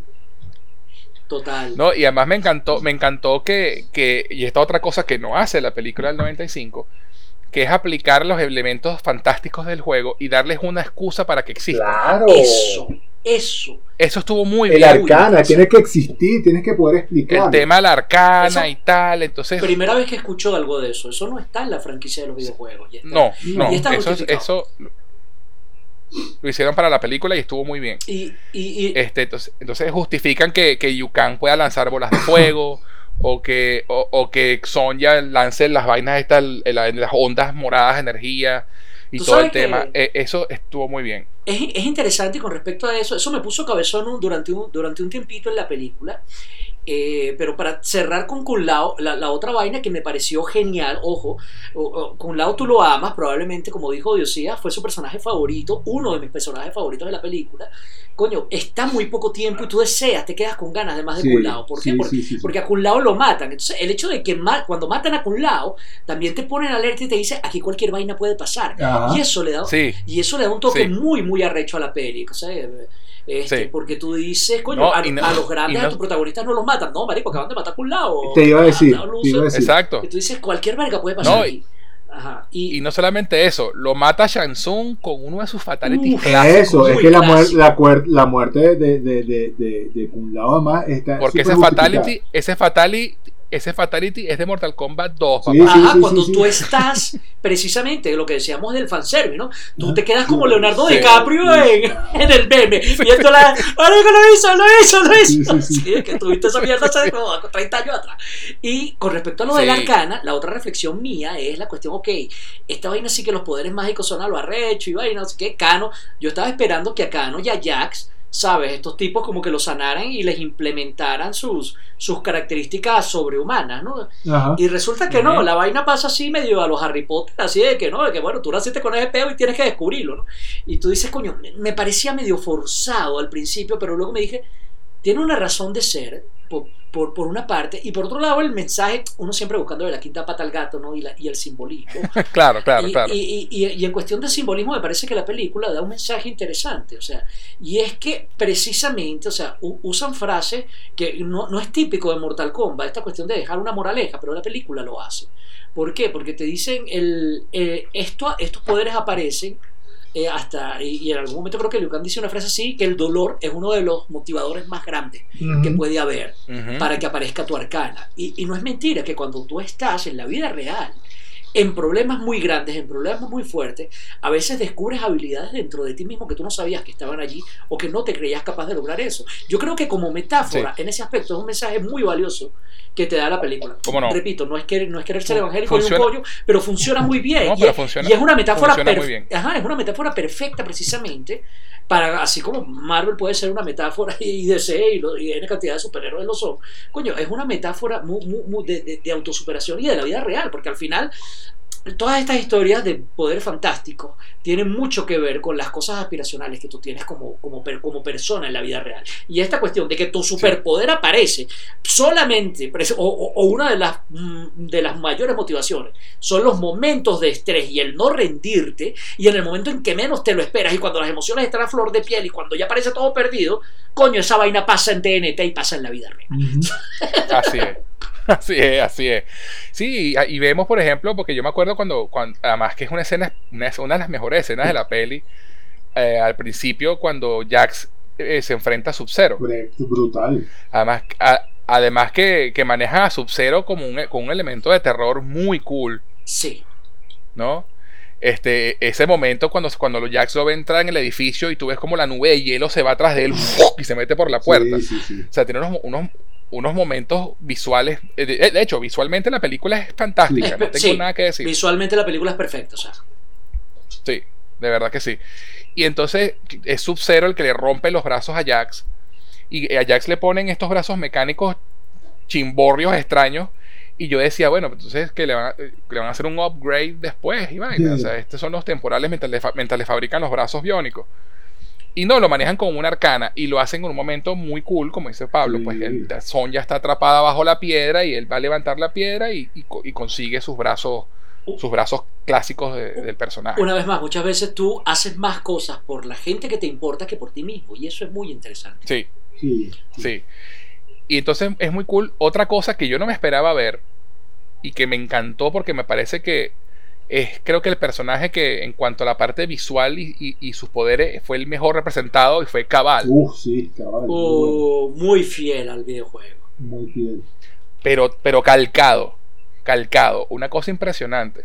Los poderes de, velocidad, el casco, todo, todo, visualmente increíble. Goro, muy bien. Sí, sí. El- el- el- el- Goro. Goro es muy divertido. Por, por un momento yo pensé que estaba viendo a Hulk. He dicho demasiado. He dicho, marico, lo pintas de verde se parece igualito.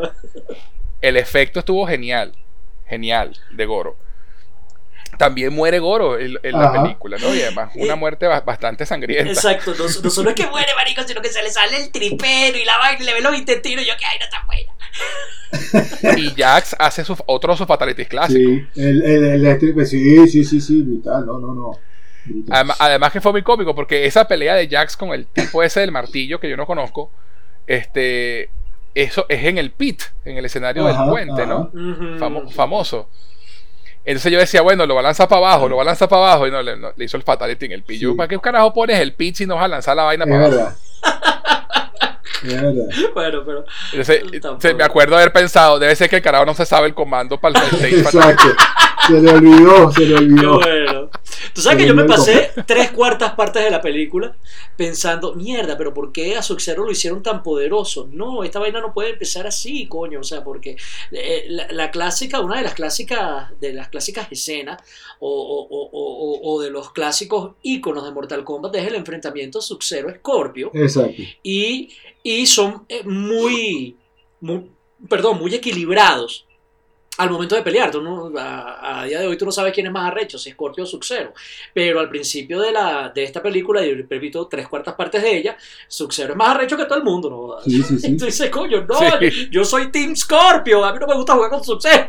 me pasé toda la película esperando a Scorpio, chavo. Y bueno, al final está de pinga. Por ahí por las tres cuartas partes está la cosa y el match y la vaina, huevona, y se necesita entre dos. Coño, pero no me gustó esa cuestión de que, de que Sub-Zero fuera tan poderoso con relación a Scorpio y que se necesitaran dos para vencerlo. ¿Sabes? Me, parece que ese equilibrio es como tener un Jin Yang y que la vaina hubiera sido 75% Yang. Coño, pana, no. ¿Sabes? Me parece. bueno, tú sabes, tú, sabes, tú sabes, que, tú sabes que Ed Boon es notoriamente pro Sub-Zero. Lo sé, lo sé, lo sé. Yo soy de la minoría. Entonces, no, no, yo, a mí, yo también prefiero a Scorpion, pero el Ed Boon es pro Sub-Zero. Siempre ha sido fan de Sub-Zero y siempre le ha dado un poquito más de ventaja a Sub-Zero en los trailers de, de, los juegos y la vaina. Bueno, tanto que Sub-Zero tiene su este, propio juego. Sí, sí, sí. Pero, pero chamo, la, la, frase más arrecha ever de todo Mortal Kombat la tiene Scorpio y me caigo con con el quien sea. Get over here. Get over here. Ah, no.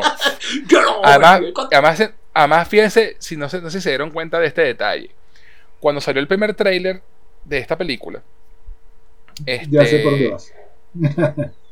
se escucha el Get Over Here de, de Scorpion, ¿no? Y, me, acuerdo que, mucha gente lo criticó porque sonaba extraño. ¿no? Se ve que era la voz del actor y tratando de hablar inglés con el acento asiático y, no sonaba como muy eh, intenso, ¿no? Como suena en el juego. En la película pusieron la voz del juego. claro. Vean el trailer después, vean el trailer y píllense la vaina. Y otro detalle, chamo, que amé hablando de Scorpio hacia el final de la película con Sub-Zero, cuando el tipo lo quema con la boca, yo estaba esperando ver la calavera, oh, y tú te das cuenta, exacto, como cuando le hace el fatality, el propio fuego le va quemando a él y le forma calavera dentro de la parte de la boca, del cráneo. Tú dices, o sea, pero la película tiene unos detalles que le dan fidelidad al videojuego y que justifica todo. Que tú dices, wow, qué maravilla en ese sentido. O sea, no, y muy cool porque le y además que, le, que Scorpio le dice, tú querías que me quemaran las llamas del infierno, pero aprendí a controlarlas. Sí, sí, Y entonces ahora yo te quemo a ti, pues. Y, otro detalle muy cool en cuanto al fanservice es que, eh, fíjate que, que fíjate que, supuestamente este personaje Cole es descendiente de Scorpion, ¿no? Ajá. Este, el, tipo es el, el tatara, tatara nieto de Scorpion. Y, y Raiden le da, le da un kunai y le dice, mira, con esto tú vas a poder invocar a Scorpion para que te ayude a pelear. Y eso es un elemento de Mortal Kombat 11. Tú mm. consigues reliquias relacionadas a ciertos personajes y cuando peleas en las torres, que son los desafíos y la vaina, tú puedes invocar a otro personaje para que entre y, te haga una asistencia. Yo estaba, y para hacerlo, para hacerlo, lo haces con reliquias que están conectadas con el personaje. Por ejemplo, para Kun Lao, tú consigues un sombrero de estos. O tú usas ese sombrero y el Kun Lao aparece, le da tres coñazos y se va. Entonces, ese fue un elemento fanservice bien chévere del, de, que le dieran a Cole, mira, usa esto y, y Scorpion vendrá. Eso yo no lo sabía. Yo estaba esperando que en algún momento Cole se convirtiera en Scorpio, cosa que no pasó. Yo, yo estaba temiendo, yo no estaba esperando eso, yo estaba temiendo eso. que no es lo mismo ni se escribe igual. Exacto. No, porque lo, me comentó, Lorey me dijo, ¿será que entonces él se va a convertir en Scorpio? Yo, no, ojalá no. ojalá no. Esa vaina. sí, no, no. Mierda, Scorpio es demasiada, demasiada camisa para Petra, papá. No, y después de haberte mostrado eso, ese, después de haberte mostrado a ese Scorpion, a ese Scorpion genial, este chamo estaba muy pelele va a ser Scorpion. Me parece que al final quedó bien como quedó, pero igual no, no me gustó el, caballo de la armadura dorada. no, no, Sí, el, el, el, el, arcana del tipo, aunque ah, el tipo aguanta coñazo, ese es su, ese es su superpoder. Sí, claro, y, está bien, porque al final está relacionado a, como a, su historia. A su, a su, historia. sí, sí, no, obviamente, es, pero es, es, es, un boring. Es, es un superpoder boring. Sí, o sea, Sí, sí, sí, pero. a- a- al final la, la- la Este- vaina está tan bien hecha que te hace, que te hace olvidar la falta de guion, ¿no? De hecho. Otro de los mejores momentos de la película es la pelea contra Reptil. Uf, ¡Chamo! ¡Qué bueno, película. Reptile, weón! ¡Qué Y- bueno y- que y- es eso! Kano wins. Kano es, Sí, Kano, eso, Kano se come eso. esa película. Tú- ah, no, que total, Cano, es el, total, Cano se come la película. total. O se come la Es película. el que pone el humor Marvel, lo pone eso. Y tú sabes, también hablando de Cano, no puedes hablar de Cano sin mencionar a Sonia. Me encantó y me Ajá. pareció una manera muy, muy arrecha la cuestión de, coño, pana, pero tú no tienes, tú, tú no eres digna de nosotros, ¿qué te pasa? Ajá. Tú eres una wannabe, mira, re- Eso. recién vestida, de onda, de onda miau, vete de aquí, o sea, le dice a la cara. y ella agarra y le da su coñazo a Cano, le aparece su tatuaje, me lo gané, güey. Sí, sí, sí, sí. Eso. Y de paso, y de paso mata a Milena con otro fatality. Exactamente. Genial, también la cuestión, Yeah. esta tipa cuando abre la boca y le sale ese dientero, ¡ah! Sí, sí, sí. Susto. ¡Qué bueno! Yo estaba diciendo, no, ya va, pero esta pana no tiene sonrisa de guasón, esta coño madre lo que tiene es diente. Cuando abrió la boca yo me dije eso otra vez, DiCaprio, DiCaprio, ahí está, está. Sí, o sea, la película de verdad, para, los que somos fans del videojuego, eh, tiene mucho que apreciarse. Las peleas son muy buenas, pero, este, y, y de nuevo un homenaje a, te lo resumo así nomás, pero, pero, pero, este, hay un problema que con las peleas y es que a pesar de que tienen a buenos peleadores, porque los se buscaron actores que supieran hacer artes marciales, hay, está sobreeditada la película. O sea, hay, los, hay cortes cada tres segundos. O sea, eh, no dejan que la pelea, no dejan un plano abierto para que uno vea la película. Estos grabos no aprenden del cine asiático. Sí, man. es verdad. O sea, estos tipos de, no dejan que uno respire. O sea, la- como quieren como darle dinamismo a las peleas y lo que hacen es cortar cada tres segundos. Mentira, cada segundo y medio. Eh, eh, En- eso es muy en- TikTok, chamo, muy millennial, muy queremos capturar al nuevo público. Esta vaina no está hecha con criterios de cine, No, sino eh, con criterios de, No, de internet, entre comillas. yo para, para mí eso es un director Nobel Sí. Que no es un- es una ópera prima y que, no sabe filmar acción. Sí. Así de Sí, sencillo. puede ser, sí. Porque tú, si tú tienes a, dos actores que son artistas marciales y un buen coreógrafo, tú no tienes que cortar 300 mil veces en una pelea. Deja que la pelea se vea. ¿Entiendes? Eso, eso lo hacen generalmente cuando quieren disfrazar que son actores que están medio entrenados. Para que no se vean, que no se dieron golpe. Entonces, cuando van a dar golpe, cortan de ángulo para que y el otro reacciona. Entonces, así y ponen un efecto de sonido y así disfrazan la vaina. Sí, sí. Este, este, y eso pasa mucho en esta película. No pasa, y de nuevo vamos a lo que decía Pablo, los primeros 10 minutos. Los primeros 10 minutos no pasa eso en la pelea. Exacto. Repito, parece que hubiera habido un cambio de director y toda vaina. ¿no? Un cambio de director, un cambio de escritor, un cambio de todo. Los primeros 10 minutos te engañan. O sea, fíjate, sí, o sea, fíjate la, la- este, la pelea entre Jax y el tipo este del martillo. O sea, es una vaina que, que no, no hay, cada segundo hay un, cada segundo y medio hay un corte. Y tú dices, pero bueno, pues, ¿por qué? ¿Por qué? No hace falta.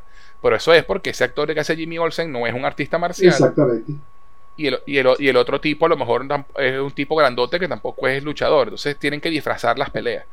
Pero tú ves ahí, tú ves, de hecho, tú ves películas como The Raid, este, Ah, o películas que son se- serias de artes marciales y tú ves como esos, ese tipo deja, de- deja, deja que uno vea la pelea. Tú ves el tigre y el dragón y tú ves, son planos abiertos y tú ves la pelea. Hay pocos cortes. E incluso cuando tú tienes eh, artistas que no son precisamente súper artes marciales, pero tienes un director que sabe lo que hace, tú tienes a Kill Bill, güey. John Wick. O sea, Exactamente. O John Wick. O John Wick. o John Wick. muy eh. lejos, John John Wick. Tú- tú dices. Ujú. Entonces, entonces es eso, es, un, es la mezcla de un director Nobel, de repente el coreógrafo no es el más experto, entonces bueno, se volvió un 8 con las escenas de acción. Es- Y eso es un nitpick mío, que yo soy editor y veo estas vainas, pero, pero con todo y eso las, pele- las, igual las peleas son divertidas y funcionan y terminan con fatalities y uno se le olvida todo lo demás después que ve el fatality. y Sí, dice, claro, claro, claro. Total, total. O sea, Cuando, vuelve a La- si tú eres fan del videojuego, las bondades de la película te hace olvidar sus fallos. Y eso yo creo que al final, Totalmente. cuando sumas todo y lo pones todo en una balanza, la película tiene un favor positivo precisamente para, para los, los, los- para quienes amamos a Mortal Kombat. En ese sentido. Sí. Para quienes no aman sí, la sí. franquicia, y esto hay que decirlo, para quienes les gusta el cine, la película va a tener un balance negativo, porque vas a ir a ver una vaina que no te va a decir un coño porque tú no jugaste Mortal Kombat nunca, coño. Si tú, Sí. a ti lo que te gusta Exacto. son las películas de Bruce Lee, lo que te gusta es Tarantino, lo que te gusta es John Wick, vas a ir a ver esto, pero nunca has jugado Mortal Kombat y no sabes nada de la franquicia, puede que tú sacas diciendo que es una mierda y vas a tener razón. Sí, sí, sí, sí, Sí. Y, no, y no te lo vamos a negar. Eh, yo Exacto. yo, Sí, yo exacto, creo que y, no esta, te, y no te vamos a decir que estás sí, equivocado. yo creo que esta película, yo creo que con esta película Warner quiere quiere repetir la hazaña de- del 95, donde una película de bajo presupuesto se convirtió en una película de muy buen presupuesto, terminó siendo película de culto. Y creo que están tratando de sacar un poco la ventaja sobre ese lado, porque, como dice Pablo, si no eres fanático de Mortal Kombat, ni siquiera te acerques al cine. No lo vas a disfrutar. Exacto. No lo vas a disfrutar. No Exacto. lo vas a disfrutar. Y, y creo que, y creo O sea, que en este ahora- punto, y creo que en este punto más Warner, y retomando un poco el- los comentarios al principio, este, de, de los primeros tres capítulos de una miniserie, creo que Warner se tiró un riesgo bien grande este, esperando una segunda parte. creo que se lanzaron Sí, un riesgo, creo iba. que se lanzaron un long shot aquí y yo no estoy tan seguro que les vaya a funcionar. O lo van a forzar. Mira, yo. eh, y para, para que, para, ya que estamos en spoilers, ¿no? La película termina con Scorpion siendo, venciendo a Sub-Zero. Y aparece Shansung arrecho, porque, claro, todo el tema va de que, como la historia de los juegos, eh, el NetherRealm tiene que ganar 10 torneos seguidos de Mortal Kombat y eso le da derecho a invadir un- ese mundo. Así es, esa es la historia original del juego. Y han ganado 9 y en este décimo torneo es donde ocurre el primer juego. ¿Y qué pasa? Eh, la idea es que aquí Shansung está haciendo trampa, ¿no? Está, está, está cazando a los posibles campeones antes del torneo. Y por eso es que hablábamos de que no hay torneo. Exacto. La película se llama Mortal Kombat, pero no hay Mortal Kombat. O sea, no- no- to- todavía no hay torneo. Esto es el pre-torneo. Este, y la película termina con Shansung prometiendo volveré, así a lo cómic. Este, y diciendo, bueno, tenemos que buscar más gente. Y le dice, y encargan a Cole a buscar a Johnny Cage. ¿No? Es, ahí termina la historia, ¿no? Sí. Le dice, ¿dónde vas? Voy a Hollywood. Y el tipo camina y pasa por un afiche que amé, Sí, por cierto. brutal. La película se llama Citizen Cage. Sí, Cage. Brutal, O sea, a- brutal. A Johnny Cage, mis amigos, yo, yo siempre lo hemos llamado Johnny Cage. Sí, te Johnny Cage. Johnny Cage. Persona- personaje que, para los que no lo saben, está basado en Jean-Claude Van Damme. En Juan Claudio Van Damme, Ellos que- sí. Ellos querían a, a Jean-Claude Van Damme para, la- para el juego y Jean-Claude, en una, como buen visionario que es, lo mandó a la base ese culo Exacto. y peló ese boche y, esa, y esos realitos que le pudieron haber caído muy bien. Sí, claro. Pero, sí, este, declaramos. Sí, entonces la película, ter- la película termina, como dice Josías, en un continuará, ¿no? Y, y me da- y por eso es que yo decía al principio que esta vaina aparece como los tres primeros episodios de una serie de Mortal Kombat. Sí. ¿Por qué? Porque no hay, no hay desarrollo de personajes más allá de lo superficial. Este, esa, eh, la película es muy básica. Muy básica. Correcto. entonces, entonces, en realidad aparecen los tres primeros episodios de una serie. O sea, todavía no ha arrancado la historia como Sí, tal. sí. Entonces, este, la película costó 50 millones de dólares. Y estaba leyendo los, los resultados de taquilla. Eh, se, ha entren- se ha estrenado ya en algunos países. De hecho, en Europa se estrenó una semana antes de, de- de que llegara HBO Max. Ya la, ya la película, pe- eh, perdón, la película costó 55 millones y ya ha recuperado 50. Échale bola, no. Y, y- Y, es el- y no ha pasado esta ni una película semana. va a tener secuela. Esta película va a tener secuela. Sí, sí, sí.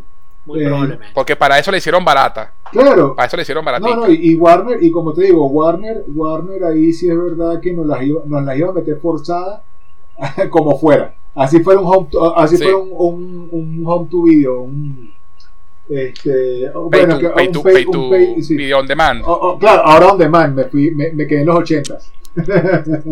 Sí, Un pay- per view. Ahora, ahora todo es on demand y, y todo es salvable en on demand. Ay, qué risa. Entonces, Sí. claro, entonces la película ya, ya está a punto de recuperar su inversión. Tú sabes que yo, eh, Entonces, bueno, Este, eh, eh, eh, esto no se puede terminar si yo tengo que hablar de personajes también, que yo lo hemos mencionado todo, pero chamo, nunca creí que me fuera a molestar tanto que Lord Raiden fuera asiático. Yo me quedé extrañando a. Christopher Lambert. Yo también es que hemos Christopher Lambert no hemos bajara. hablado de los Yo lo reyes. estaba viendo y ya va, pero este tipo no tiene el pelo blanco y es demasiado, tiene la cara demasiado redonda y se ve demasiado jovencito. Sí, No, no, para, no, no, no se vale, ¿Dónde está la risa de Christopher Lambert? ¿Dónde está el.? o sea, yo estoy esperando a Christopher Lambert aquí. Ok, no, no actúa bien. No es los reyes, sino Christopher Lambert. Pero, pero, o sea, no es que el pan actúe mal, pero es que coño la madre, ¿sabes? Me, me quedé así. Tampoco es una Sí, vaina que. sí, a mí, a mí, me, cho- a mí me, me chocó también. te choca, el- o sea, el- eh, sí, sí. la construcción de personajes de este Los Reyes eh, tiene, eh, es diferente al videojuego. Todos los demás se parecen burda, o sea, Jack es igualito, Sonia está bien, Liu Kang y Kung Lao son maravillosos, esto, los villanos también todos son igualitos calcados. Jax está perfecto sí, también. Jax es perfecto y tú dices, coño, y cuando ves a Los Reyes tú dices, verga, pana, ¿qué pasó aquí, weón? ¿Quién te cambió? Bueno, pero es que, se, es que se, pa- se parece a los Raiden de Mortal Kombat 11. Sí, solo del último. O sea, el, el- el que es asiático y la, con la cara más redonda y tal. Pero igual, es, es extraño. Es extraño. Es, es extraño. Ojo, extraño. repito, no es que no es que esté mal, no es que desentone, No, no. es que coño, que si tú eres fan de la película te va a chocar. Sí, el fan de la eh, franquicia, Requirió un, perio- requirió un periodo de ajuste por mi parte. Sí. Eh, Sí. Yo todavía me estoy Sí. ajustando y extrañando a Christopher Lambert. En mi mente el pan es Christopher Lambert. Este, pasa claro, este, este Raiden es mucho más serio. eh, es más como el del juego, pues. Sí. Christopher Lambert le puso ese charm, ese charm ahí de, de, de playful, de, de, de jodedorcito. Sí, de, de jodedorcito, pero con autoridad, ¿sabes? Es una cuestión Sí. de. coño, no, no sé. eh, los Raiden es un tipo que tú siempre has visto, es un dios, coño. El tipo tiene que exhalar, ¿sabes? Sí, esa aura Sí. mística precisamente que tiene el papá de los helados. Y yo no sentí esto de este pana. Este, tal, Sí. tal vez es el único casting que me parece flojo de toda la película. Amén de Cole, Sí. que yo creo que lo castearon para ser mediocre y lo hace muy bien. Exacto. Sí, porque si te pones a ver, el Cole desde el principio de la película está perdiendo todas las peleas que tiene. Exacto, Exactamente. exacto. Sí, Desde ese punto de O sea, lo- vista, lo- el, lo bicho, el bicho cuadra en su, en su guion, pero los Raiden no. Tenía que darte una vaina de asombro cuando tú lo vieras y lo que tú ves es un chinito con cara de ronda, redonda, que bueno, ok, tú eres el papá de los helados, pero todavía tienes mucho que probar para mí. Sí, sí, sí, sí. Sí. No, y, y de paso, y volviendo de nuevo, al- a- y, y parecemos disco rayado, pero volviendo a, los- a esos primeros 10 minutos, Raiden tiene tremendo impacto en ese set. Por eso que digo que la vaina engaña. pues. La- Sí, sí, sí, sí. Y fíjate qué curioso que de esos, esos los primeros 7 minutos de la película los, los lanzaron en YouTube el, vi- el jueves. Mm, verga, qué feo. Claro, para enganchar a Mal la que no los gente. vi. No, pero para enganchar a la gente. Yo tampoco los quise, yo no los Yo quise ver. pero- Eh, no, bueno, como, esta- como, como estrategia de marketing está bien. Vamos a mostrar los primeros 10 minutos de la película, los primeros 5 minutos de la película. Pero realmente el problema está en que muestra una película que no es la película que estás que vas a ver eventualmente. Correcto. Menos mal que no los vi. Porque es más fácil Este, super- yo tampoco los quise es ver. más fácil superar, entre comillas, esa promesa cuando ves todo seguido que habiéndote hecho una expectativa de tres o cuatro días antes. Sí, Sí, sí, sí, sí, totalmente, totalmente. Pero ya. Pero bueno, en conclusión, en conclusión, este, la película, si eres fan de la franquicia y si eres fan de Mortal Kombat, está hecha para ti. Agri. Así es, así de sencillo. No esperes Shakespeare. No esperes no se, la lista de Schindler a- porque no, porque no no lo se ves. van a ganar el Oscar ni, ni los van a nominar a, lo- a lo- a los Globos de Oro por mejor actuación. Exacto. Pero en la Por contraparte eso. tampoco has de esperar el Chapulín Colorado, True Blood o cualquier Eso. cosa por el estilo. O sea, no, tampoco. O sea, en este sentido, los efectos y la parte de, de eso la parte audio- audiovisual, es maravillosa. Maravillosa. y, de hecho la banda sonora es buena. La banda sonora y es la, buena. y la fidelidad de la franquicia, que es muy importante. Sí. Este, No, y lo, y lo otro bueno es que lo- los elementos que añaden nuevos están bien, funcionan y no, no molestan, ¿sabes? No es una cosa que tú digas, no, un purista de pronto puede decir, esto no es así, pero narrativamente tienen un sentido y están bien implementados. Entonces, no tengo quejas por ese lado. Mis dos quejas, ya lo dije, el, el personaje de Cole, que realmente fue me, este, y el hecho de que no hubo Mortal Kombat en la película de Mortal Kombat. sí, a mí, a mí me da risa porque Este- faltando, faltando 50 minutos para la película, 50, porque, lo- porque yo paré y vi. para que, para que se, para que se, para que se Sí, acabara. para que se acabara. Y yo decía, bueno, pero ahora sí va a venir la película, ahora sí viene Mortal Kombat. Eh, ¿El torneo ahora sí es? viene el torneo. Y entonces, claro, cuando ya faltaban 20, yo decía, coño, no puede ser que en 20 minutos vayan a hacer torneo. Entonces ahí fue, ahí fue donde yo dije, claro, están haciendo un setup para la siguiente.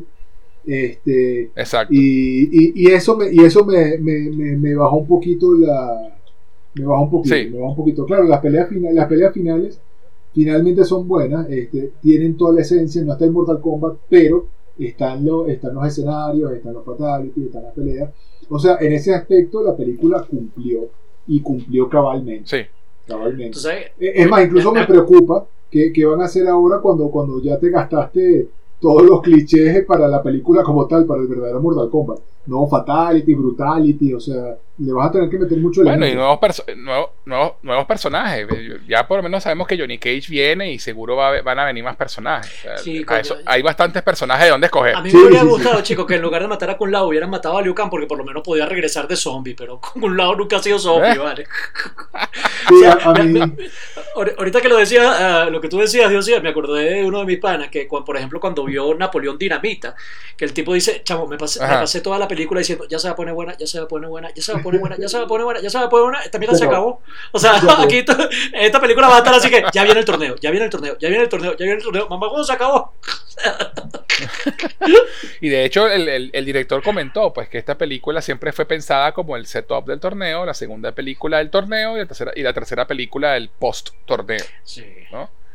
Esa fue, ese es como el plan que tienen, ¿no? Me imagino que es Mortal Kombat 1, Mortal Kombat 2 y Mortal Kombat 3, pues en la narrativa eh, de los juegos originales. Pero puede funcionar porque, repito, Mortal Kombat tiene muchísimos personajes. En serio que tiene muchísimos, muchos de ellos súper memorables y también tiene la cosa de los invitados especiales. Entonces, creo que sería un error traer los invitados especiales al cine, pero sería divertido. no, bueno, y pueden traer a personajes como Kenshin, a Striker. Exactamente. Tienen, muchos personajes. Y además puede venir el, hermano de Sub-Zero, que es el bueno. Eso, y, Borrachio, que, también la otra vez en, el top ese que les comenté. Que lo mencionan, que fue el que, entrenó, que fue el que entrenó a Liu Kang. Ajá, de los personajes de los personajes más malos que ha tenido la franquicia, mostraban a Borracho como uno de ellos, que el bicho vomita y se la pasa bebiendo.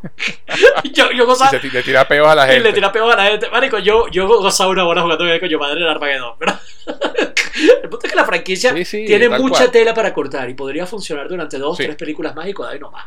Entonces, puede, puede, funcionar. Repito, voy a extrañar a Kun Yo, puede ser, quiero que lo reviva. Sí. bueno, pero este pueden traerse al primo de Kun Lao. Una así. Algo así podría funcionar. Pero este, lo, lo, interesante es que a pesar de todo esto, la película funciona y yo quiero ver una secuela. ¿sabes? Yo sí quiero ver una secuela. También. Me, quiero ver el torneo. Quiero ver el torneo con estos personajes, con, con este look y con este estilo eh, sangriento y, y, cool de los Fatalities. Y bueno, esperemos que las, para la segunda película, pues eh, mejoren un poquito el tema de la edición en las peleas. Eso es lo único que pido realmente. Yo, también la quiero ver con este look, este Han Solo, esta Leia y hasta con el maestro Yoda. Sí, sí, sí. Eso. a, mí, a, mí sí, a mí sí me sacan a, Cole de repente porque se partió una pata mientras buscaba a Johnny Cage y lo sustituyen con Johnny Cage. No me voy a molestar. Yo, yo, yo, nadie creo que no creo que nadie se moleste. Tú sabes que yo, yo quiero ver a Cole crecer y convertirse en un personaje arrecho. Yo creo que tiene el potencial de hacerlo, pero sería, sería, pero exigiría una película seria y no lo que vimos, ¿no? Un guion eh, serio, quiero, quiero decir. Y sería interesante ver eso. Sí, sí, sí, pero yo, no estoy tan seguro que, que lo vayan a lograr. Yo, no, yo estoy seguro que eso no va a pasar, pero me ah, al, final, obviamente, esa va a ser la idea, ¿no? Lo que pasa es que el, el, el desarrollo del héroe se queda corto y tú no puedes apostar a una segunda película este, dejando, dejando tanto dejando tanto, tanto hueco. O sea, creo, que, creo, que, es un, creo que es un riesgo bastante grande, ¿no? O sea, tienes que dejar cosas cerradas que, que si bien es cierto que te, que te dejen un guiño para la siguiente y la quieras ver, este, tienes que, hay algunas cosas que tienes que redondear. Y creo que Cole, incluso ganándole a Goro, que se supone que es el, el, el, más poderoso y todo, es que no me gustó, no me gustó, no me gustó el traje, no me gustó el, no me gustó. El personaje, el personaje no, me hubiese, no me hubiese desagradado tanto si hubiesen hecho un poquito más de esfuerzo y, les faltó un tris para el esfuerzo, creo que fue un poquito lazy, o sea, el tema de la armadura nuevamente entiendo que el tipo lo que recibe era puro palo y, y, y es, más defensivo, y es más defensivo que ofensivo. Valga el chinazo. Valga el chinazo. De repente me gustó un poquito más Cole.